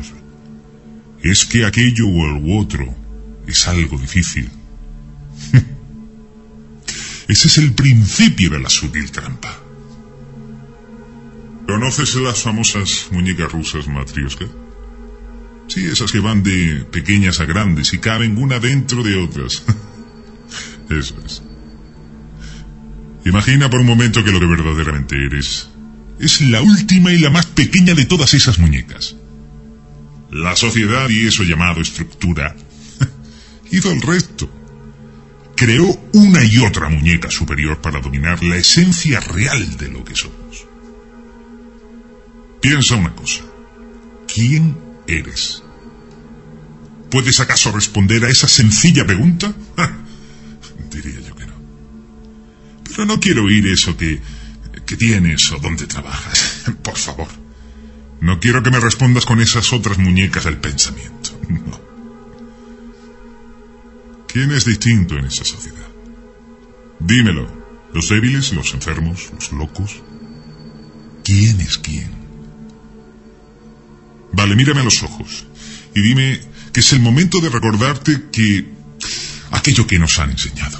Con mariconadas no se comen. Tienes que ser productivo. Si no estás dentro, estás fuera. Dios santo, pobre Si el hombre más poderoso del planeta te dijese, o te diera a elegir un lugar donde puedas encontrar la felicidad, el primer instinto se parecería sencillo. Más dinero, lejos de sin tener que aguantar. Otra vez creando una muñeca más grande donde quepan otras nuevas ilusiones. Te voy a hacer un regalo y escucha porque no quiero nada a cambio. No espero nada de ti, ni siquiera tu afirmación, ni siquiera tu agradecimiento. No quiero que crees para mí otra nueva muñeca. En las próximas 24 horas mira al mundo con otros ojos, pero escucha. Escucha esas simples reglas. No creas nada. No juzgues a quien pasa por tu camino. Nada, absolutamente nada de las personas que tú cruces son mejores que tú. Piénsalo. No envidies. No catalogues. No escondas tus pensamientos. No te defiendas de la mirada de nadie. Ni te sientas obligado absolutamente a nada. Recuerda, a nada. Pero sobre todo no te permitas a ti mismo reprocharte nada. Eres el primero que te señalas con el dedo. Tú. Esto no es un método. Y mucho menos una regla. Tú no eres tu pasado, ni eres los miedos del futuro. Es posible que apenas conozcas que se esconde en la última muñeca que hay dentro de ti en este juego. Y es ahí donde empieza y termina toda esta historia. Esa es la clave. El equilibrio no es un producto. No se pesa ni se vende. Nadie puede ofrecértelo. Piensa una cosa. La mayoría de las personas desean poder para poder excavar. Esa es la verdad. Para sentir que están protegidos por una enorme muñeca en la que tengan cabida todos sus miedos. Tú de que escapas Despierta de una vez y mira la realidad. Cuidado con la felicidad que buscas fuera y que siempre ha estado en la palma de tu mano. Ese es el gran secreto, el último y verdadero valor. Ahora tú decides.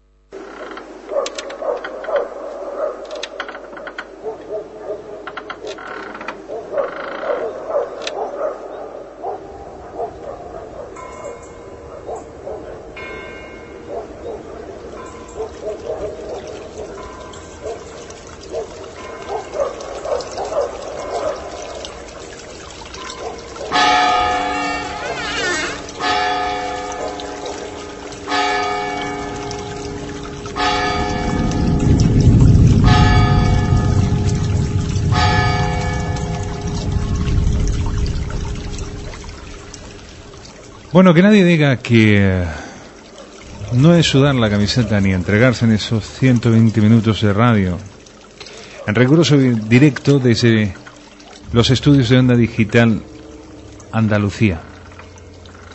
Eso que escuchas es la otra mirada. A mí me gustaría que tomarais buena nota, porque hay un espacio en Internet que son miles y miles de personas, gracias a Dios, los que, bueno, van cotejando informaciones con nosotros. www.ochavada.com www.ochavada.com es la web de este, de este programa. Os prometí que volaríamos virtualmente a través de la sonda de la radio para estar en directo esta noche en Granada. Y es el momento de hacerlo. Rafael Reyes. Eh. Bien, ha llegado una vez más esta noche aquí. Cuéntame, ¿dónde os encontráis ahora mismo, en ese momento de la noche? Pues ahora mismo estamos en la puerta del Parador de San Francisco, acabamos de subir por el bosque de la Alhambra y hemos pasado a un lugar así muy misterioso y muy cargado de leyenda, como es la Puerta de la Justicia. Eh, no sé si lo sabes, bueno, seguro que lo sabes, pero bueno, algunos oyentes puede que sí, puede que no. Eh, la Puerta de la Justicia es una mano y una llave. Estos son símbolos esotéricos y dice la leyenda árabe que cuando la mano consiga coger la llave, los tesoros de la Alhambra quedarán al descubierto. Esto es una leyenda, pero en verdad son unos símbolos provenientes de Oriente. Pues estamos ahora en el Parador de San Francisco y esto es un lugar bastante misterioso. Y ha sido un poco así jadeante porque acabamos de salir que estamos hablando con los recepcionistas y el director. Nos estaban contando unas historias sobre apariciones en las habitaciones. ¿A que habéis podido, que habéis podido esta noche mismo eh, establecer contacto con ellos? Sí, sí, hemos estado hablando con ellos, pero la verdad que eh, son bastante abiertos a estos temas y por eso nos facilitaron la información de que existe una habitación que nos van a dejar investigar donde sobre todo los clientes japoneses no, no quieren permanecer en ella. ¿Y qué es lo que está ocurriendo en esa habitación? ¿Qué, qué es lo que te comenta? Eh, los japoneses sienten presencia, porque en la literatura japonesa es muy común eh, la presencia de, de espíritus y de fantasmas. Están bastante avanzados en este tema, aparte de la tecnología. ¿eh? Y eh, estos clientes en cuestión no quieren entrar a una determinada habitación.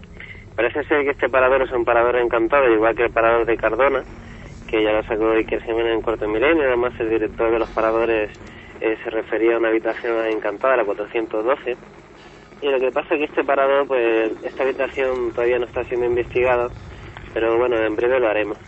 Y sin embargo, me comentas que tanto el personal de- del mismo parador habla abiertamente sobre los sucesos que extraños o de, bueno, que Dios sabe de que puedas eh, estar tratándose, pero hablan abiertamente sobre, sobre esa habitación con, con nombre propio, ¿no? Con un número exacto.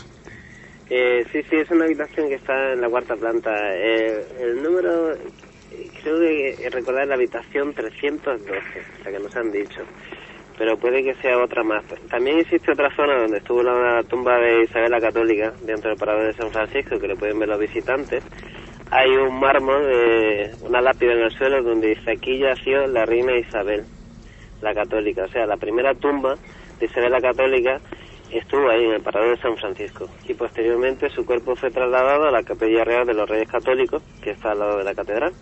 Ra- Rafa, es que es un sitio, es un lugar mágico. Granada es misterio en estado puro. La mano antes que hacías mención es conocida como la, la mano de Fátima, la cual simboliza, bueno, pues un poder muy especial y alguien la tuvo que poner ahí y no la puso por cualquier motivo. ¿Cómo, cómo están las calles esta noche? ¿Qué sentir tenéis eh, en estos momentos? Bueno, la verdad que hasta hay bastante gente por aquí por la Alhambra esta noche. Bueno, la gente que entra sale del parador y de los hoteles que están por aquí por la zona, como los Alizares. Hay mucha gente en Granada esta noche, es una noche así muy agradable.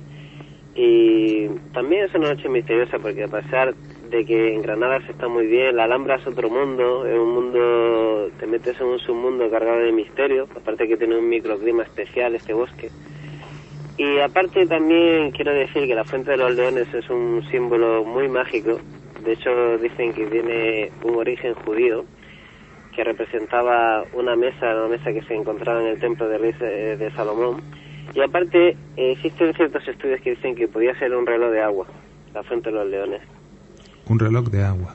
Sí, bueno, cerca se encuentran las mazmorras, eh, las antiguas mazmorras donde los árabes metían prisioneros a los cristianos y eran unas mazmorras que se encuentran entre el Alhambra Palace y el Carmen de los Mártires. y en- por lo tanto es un lugar eh, muy cargado de, de energía y de hecho nosotros hemos grabado psicofonías eh, muy cerca de aquí, justo en la Puerta de la Justicia, grabamos una, una psicofonía que decía Ramón.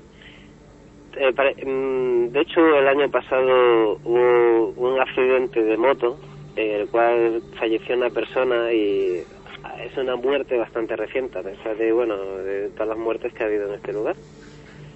Tam- También eh, te quiero comentar que la iglesia de Santa María de la Alhambra, que era la antigua mezquita, fue asesinado por la espalda un rey, un rey moro mientras estaba rezando. Por, bueno, por, por el otro, la otra facción que quería hacerse con el poder. Y en ese mismo lugar yo grabé una psicofonía que decía Francisco. Esa la pueden escuchar mañana los oyentes, eh, o bueno, durante esta semana en tu página. que es la vuestra, por supuesto, es el, el mismo sentir, el mismo galeón que nos, eh, nos lleva todo. En www.chavada.com estará esa información que el equipo de Cuarta Dimensión y Rafael Reyes eh, gentilmente nos ofrecen a todos. Gustaría decir algo eh, respecto a la mano de Fátima. Esta mano tiene una carga esotérica muy importante. Aparte, se usa en el mundo árabe Sí, sí. eh, para ahuyentar los malos espíritus y contra el mal del ojo. Es una creencia muy arraigada en, esta, en este mundo que alguien le puede eh, desear o, o generar un mal a través de la mirada a otra persona, de hecho a un bebé o a cualquier persona, y, y lo suelen llevar como amuleto en el cuello. Puede que se colocara en la Alhambra, es una teoría, una hipótesis, para ahuyentar a los malos espíritus de esta fortaleza, eh, de esta fortaleza, de esta ciudad eh, emblemática. Es más, Rafa. Eh, esa- Julio, ¿lo tenemos ahí, Juliete? Sí. Eh, me ha recordado, Rafa, y es cierto, que se vende como un amuleto que va colgado en una cadenita, ¿eh? donde hay una mano, ¿no? Ra- ¿Es así, Rafa? Sí, una mano abierta, una mano abierta. Con el dedo eh, pulgar El, el- pegado. el- el índice, ¿no? O- No, el dedo pulgar está pegado Uh, a la fosa sí, no metacarpiana recuerdo, sí. en, el, en el extremo. No recuerdo ahora mismo. Y está situado así de esta manera eh, con los dedos con los dedos sí, juntos. sí. Y como, es como- una mano abierta, eh, pero también está muy relacionado con la figa, que se usa en Galicia, que también es un símbolo contra el mal del ojo y guarda una gran similitud con esta mano musulmana. De hecho, dicen que hubo un cierto caudillo bereber que emigró a Lugo y su hija y su hija fue una una fundadora de la ciudad de Lugo, pero estamos hablando del mirante de Cristo. Y por lo tanto, de hecho, de hecho existe una similitud en la, en la mitología y las costumbres mm, de Galicia, y de Asturias y del norte de África. Eso es otro misterio más que se puede tratar en otro programa. Claro que sí. A mí me gustaría recordarte, Rafa, a alguien que, que, bueno, los dos tenemos buena referencia. Yo tuve el enorme placer de poderlo entrevistar, nuestro querido y gran profesor, el cual desde esta noche desde aquí enviamos un abrazo enorme. Eh, Antonio Enrique, autor de ese libro enigmático, maravilloso, el cual eh, eh, ocupó un monográfico en este programa llamado El Tratado de la Alhambra Hermética. No hay nada de casualidad, los poderes heréticos, el magnetismo, el por qué estaba situada donde está, eh, muy cerca de donde tú estás, eh, en esa orografía natural, eh, lo que va, sería el, el, propio Sacromonte, es que el escenario es alucinante. Y de noche, ahora mismo, ¿qué es lo que te dicen tus ojos? Haznos esa foto de rigor de necesidad. Bueno, eh, ahora estoy en el jardín del Parador de San Francisco, que, bueno, tiene una rosa muy bonita por la época, pero la verdad que a pesar de ser un parador, hombre, tiene está lleno de todas las comodidades. Tiene una cierta zona, que es la zona de la izquierda, donde está la tumba de la antigua tumba de Isabel la Católica, que a mí me pone un poco los vellos de punta al pasar por cierta zona. ¿Pero por qué? ¿Qué sientes? Mm, tú sabes que yo soy un poco sensitivo y yo siento que hay presencia. Lo que pasa que, bueno, ya investigaremos más en profundidad. Y, pero bueno, le hago una recreación a los oyentes. Yo en mis pies tengo cuatro o cinco tumbas de, de caballeros. Uno de ellos se llama Bolívar. Ya saben los las personas de Granada que se llaman Bolívar, que es un antepasado suyo, está enterrado en el Parado de San Francisco y es una persona de hace 400 años, posiblemente un monje franciscano, porque era la orden más poderosa en la época de los reyes católicos y la reina le concedió este parador, bueno, el parador no, el monasterio de, de San Francisco a esta orden. Eh, Alejandro, eh, la verdad que es un poco difícil hablar y estar en este sitio porque las sensaciones son bastante fuertes, pero bueno, sí. yo creo que más bien te he hecho una breve síntesis del lugar. Y Rafa, no sé, esto que dices tú que mm, siente esa sensación rara, te ocurrió en la casa esta de la Alpujarra, ¿no? Sí, efectivamente, eso me pasó en la habitación de la casa de la mina. Me, Ujú. me empezaron a zumbar los oídos y bueno, el sello cuando hay una presencia cerca pues se me pone los vellos así de punta, como decía el refranero popular, ¿no? No, no, Pero no yo- soy la única persona en este mundo que le pasa, le pasa a no, no, gente. te lo puedo yo asegurar también que a mí me ha ocurrido en más de una ocasión. Es cierto que en el lugar donde se encuentran, ese, en todo lo que es ese perímetro, perímetro de, de la arquitectura de la Alhambra, hay voces que vienen a decir que jamás existe, no existe el silencio. De alguna manera, independientemente del punto, siempre vamos a escuchar como telón de fondo ese cantar de los cantares, el paso del agua a través de las miles de canalizaciones de allí, porque viene a decir algo, eh, la- ese agua, ese cántico, ese sonido, es una especie de, de, de hin- elemento, música, eh, música elemento propia. hipnótico, correcto, elemento hipnótico que combinado con la luz en la noche me quiero imaginar que ese palacio, la roja, la alhambra, tiene que, bueno, tiene que provocar sensaciones, pero que, bueno, de gran talla, ¿verdad, Rafa? Sí, hombre, la verdad que la acústica del Generalife de día hace que sea un ambiente bastante relajante, un ambiente bastante bonito y de hecho atrae a esta gran cantidad de turistas extranjeros como japoneses, italianos y es el monumento más visitado de toda España y con razón porque eh, la verdad que es un misterio su propia arquitectura, la construcción de ese bello monumento en esta montaña tan misteriosa junto con el Realejo. El Realejo es una montaña también cargada de misterio, de hecho existe una gran cantidad de casas con fenomenología paranormal, como la Casa de las Ánimas, como el Hospital Militar, o como cierto colegio que está detrás del Hospital Militar que salió en el programa Cuarto Milenio. Me comentaste que habéis hecho investigación en ese colegio donde eh, verdaderamente estaban ocurriendo cosas y donde había incluso personal allí con un cierto grado sensitivo, fue lo que me comentaste, ¿verdad? Sí, el, el hijo de la conserje, pero la conserje también eh, son personas muy sensitivas, yo casi diría que hasta mm, casi mediums, porque una persona que es capaz de, de ver un espíritu agazapado en el- la primera planta de- del colegio, y ella me dijo que vio una niña con trenzas, un vestido blanco, y que se le apareció en su, en su portería, que se encuentra anexa al colegio. O Bueno, sea- cabe decir que este colegio era el convento de Belén y posteriormente la Revolución Francesa fue un presidio, o sea, es un lugar marcado por, por la tragedia, por la muerte. Pero aparte, mi teoría es que está surcado por aguas subterráneas, lo que le confiere mm, esa fuerza a ciertos espíritus. Y lo más curioso es que nosotros, Alejandro, que te daré la psicofonía, grabamos una psicofonía en la que se escuchaba la voz de una niña que decía Clara, ante la pregunta cómo se llamaba, y nos decía también, no tengáis miedo. No tengáis miedo. Sí, además me gustaría que vinieras en una futura investigación, que pudierais venir los dos y os gustará bastante investigar en este colegio. Y así será, y así será sin duda alguna. Porque claro, me ha sorprendido mucho que sean los propios protagonistas, la misma eh, mujer que trabaja en, en la portería, la cual sea sin ningún tapujo, la cual te diga, verdaderamente yo lo he visto, una niña, es que suena, suena al tópico más increíble, pero, pero es así. Es alucinante entonces lo que, lo que está ocurriendo en, en ese lugar. Mira, Alejandro, en esa noche de investigación eh, mm, también escuchamos un siseo, alguien que nos llamaba por el pasillo, estábamos ocho testigos y escuchamos un claro. Y ante la pregunta, si hay alguien aquí, eh, muéstrate, escuchamos tres golpes metálicos que lo voy a realizar ahora aquí en una barandilla, así. Bueno, ahora no, no puedo hacerlo, pero tres golpes metálicos en una tubería. Perdóname, Rafa, Sí. no puede hacerlo, pero nosotros aquí hemos escuchado un algo raro. Sí, sí. Bueno, lo intenta. Mira, ahora sí, mira, sí. Tres golpes metálicos así. Ese, Ah, ese, ahora sí, ese fue el ahora sonido que escuchasteis vosotros. Efectivamente, ante la pregunta, si estás aquí, manifiéstate. La verdad que fue un momento bastante emocionante, aparte de las psicofonías, y nos quedamos así mm, un poco expectantes. Hubo Y eso fue en el que tuvo- pasillo, en el pasillo con, que, que comunica con las aulas en ese colegio. Sí, efectivamente. No voy a decir el nombre del colegio. Sí, vamos a dejarlo claro, en No, privacidad, claro, claro. Y, sí, tiene alumnos de día y no, no es conveniente, pe- pero... claro, es lógico. Pero los padres eh, han llegado a saber que allí se cuece algo, que algo está ocurriendo en, en esas aulas.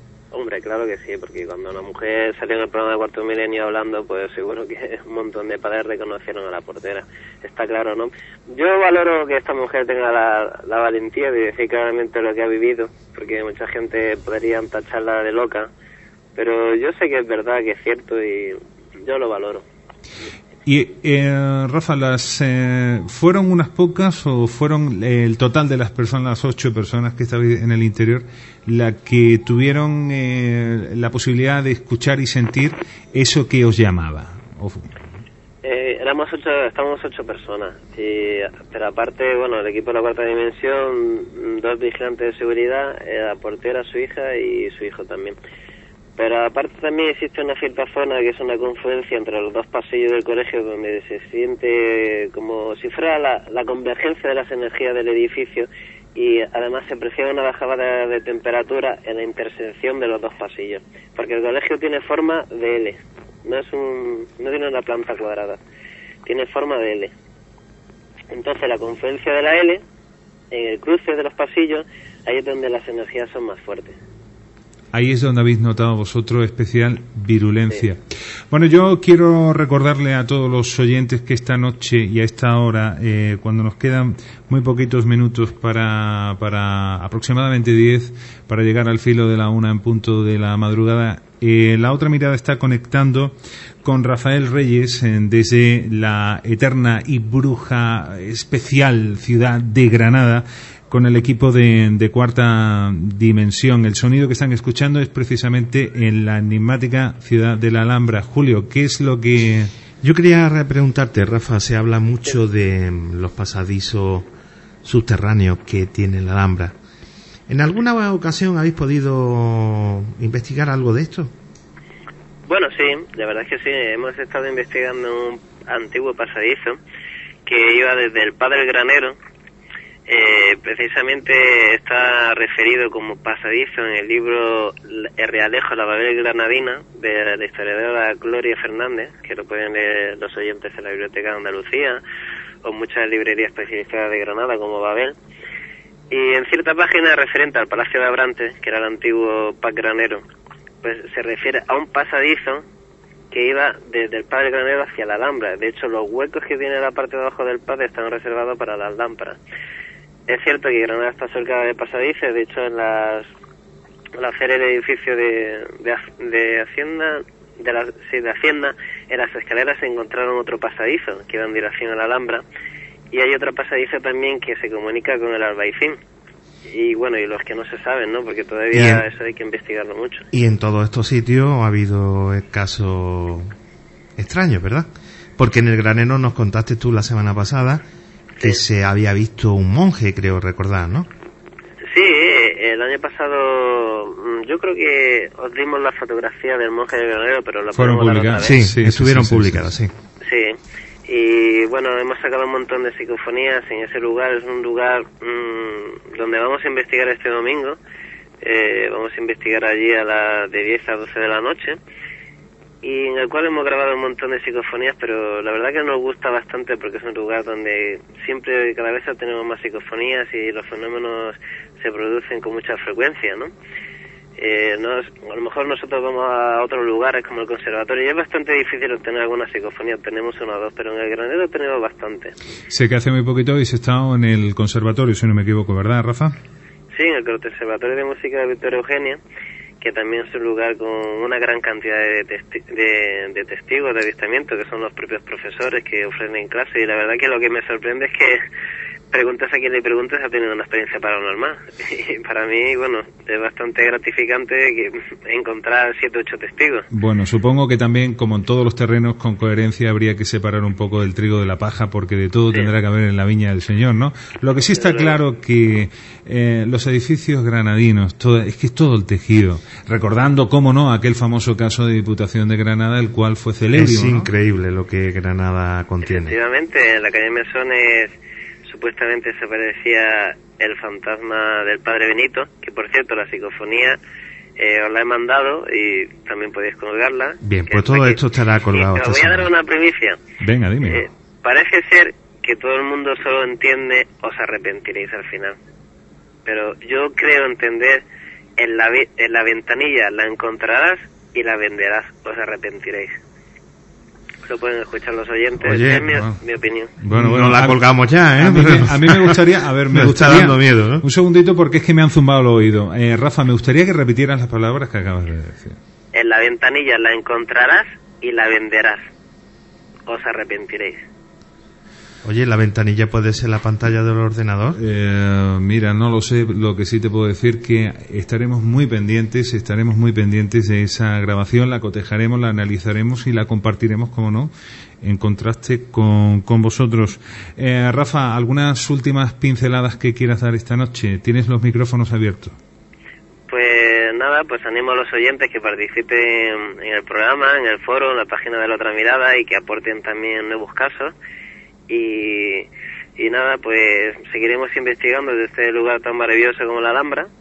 Eh, y sin más, eh, pues seguimos investigando. Fantástico. Eh, señores y señores, eh, el equipo de Cuarta Dimensión, Rafael Reyes, esta noche haciendo grande el término de la comunicación. Rafael, un fuerte abrazo. Muy pronto vamos a estar, muy pronto vamos a estar juntos de nuevo compartiendo esto y otro mucho más caso, ¿de acuerdo? Venga, será un placer. Un fuerte, un fuerte abrazo, amigo. Igualmente.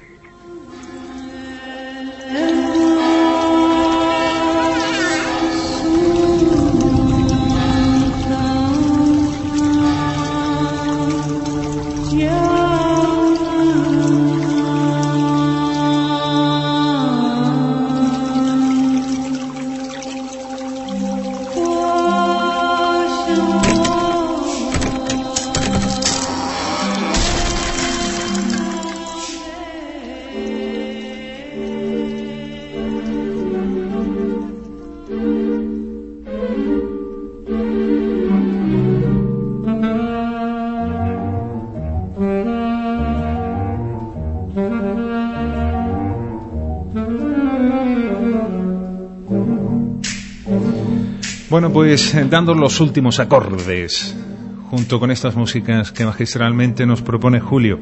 Un sabor de boca siempre queda especial cuando uno posa la mirada, cuando uno siente la granada inmortal al otro lado del teléfono.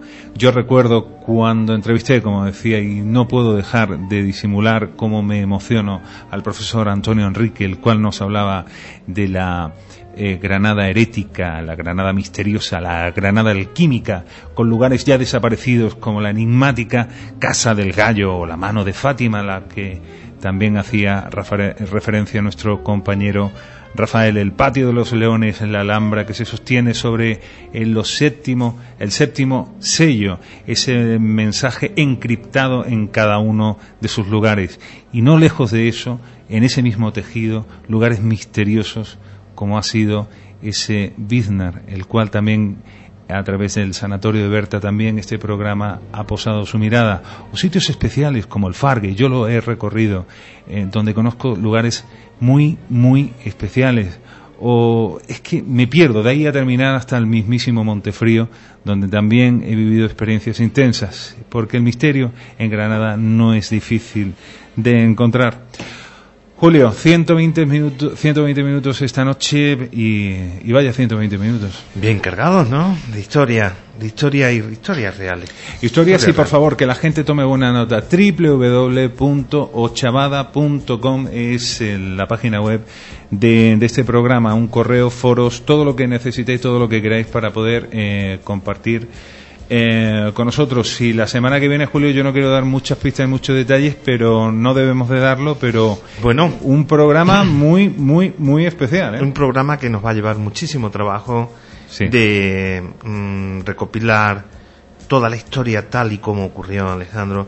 Llevamos dos años de radio dos años queriendo, queriendo, hacer esto. tenemos que llevarlo, tenemos que llevarlo. Y al final ha llegado, claro, es difícil va a decir, pero esto de que están hablando. Yo no un petit comité, petit gran detalle, como dice Miguel Godoy, es eh, durante muchos, muchos, muchos años ha sido un secreto malacitano, el cual, eh, bueno, un secreto un secreto a voces, diría yo, el cual también tuvo su momento, su encuentro con personas que estarán aquí en los estudios de Onda Digital Andalucía para contarnos de la manera y el cómo, porque la historia es tan asombrosa y tan alucinante, contextualizada también en la historia, que muchos pensarán que, bueno, es fruto de la más eh, pura ficción literaria y nada más lejos de esa realidad. Eh, no ha costado, ha sido un trabajo arduo, porque hemos tenido que recopilar eh, mucha, información, buscar a las personas que mm, tenían que, que estar y estarán con nosotros en este programa. Y vamos a adelantar un poquito de qué va a ir.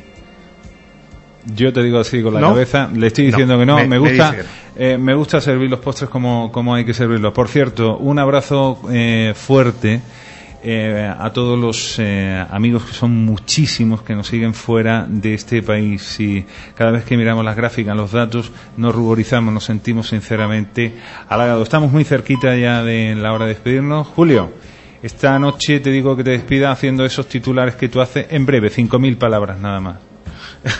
Pues nada, te, iba a cortar el micrófono como la semana pasada, ¿eh? que hoy no me has dado entrada al, al micrófono aquí. Bueno, pues nada, que paséis un fin de semana fantástico y cuidadito con la carretera, como siempre suelo decir. Señores, eh, agradeciendo a todos los invitados que esta noche han pasado por la otra mirada, José María Íñigo, Jordi Mesa, eh, nuestro querido colaborador Miguel Ángel Godoy, Rafael eh, eh, Rafa Vega, a ver, que se me va de la cabeza, por Dios, que ya son demasiados los que hemos tenido. Llevo toda la noche hablando de Rafael Reyes eh, y el equipo de la cuarta dimensión. Eh, mi nombre es Alejandro Sánchez, eso casi puedo recordarlos y les emplazo ya para el viernes que viene, con esta cita con el misterio, y si es que se me cae esto a mí, esta noche, esta cita con el misterio, la otra mirada en esta vuestra casa Onda Digital Andalucía. Hasta luego.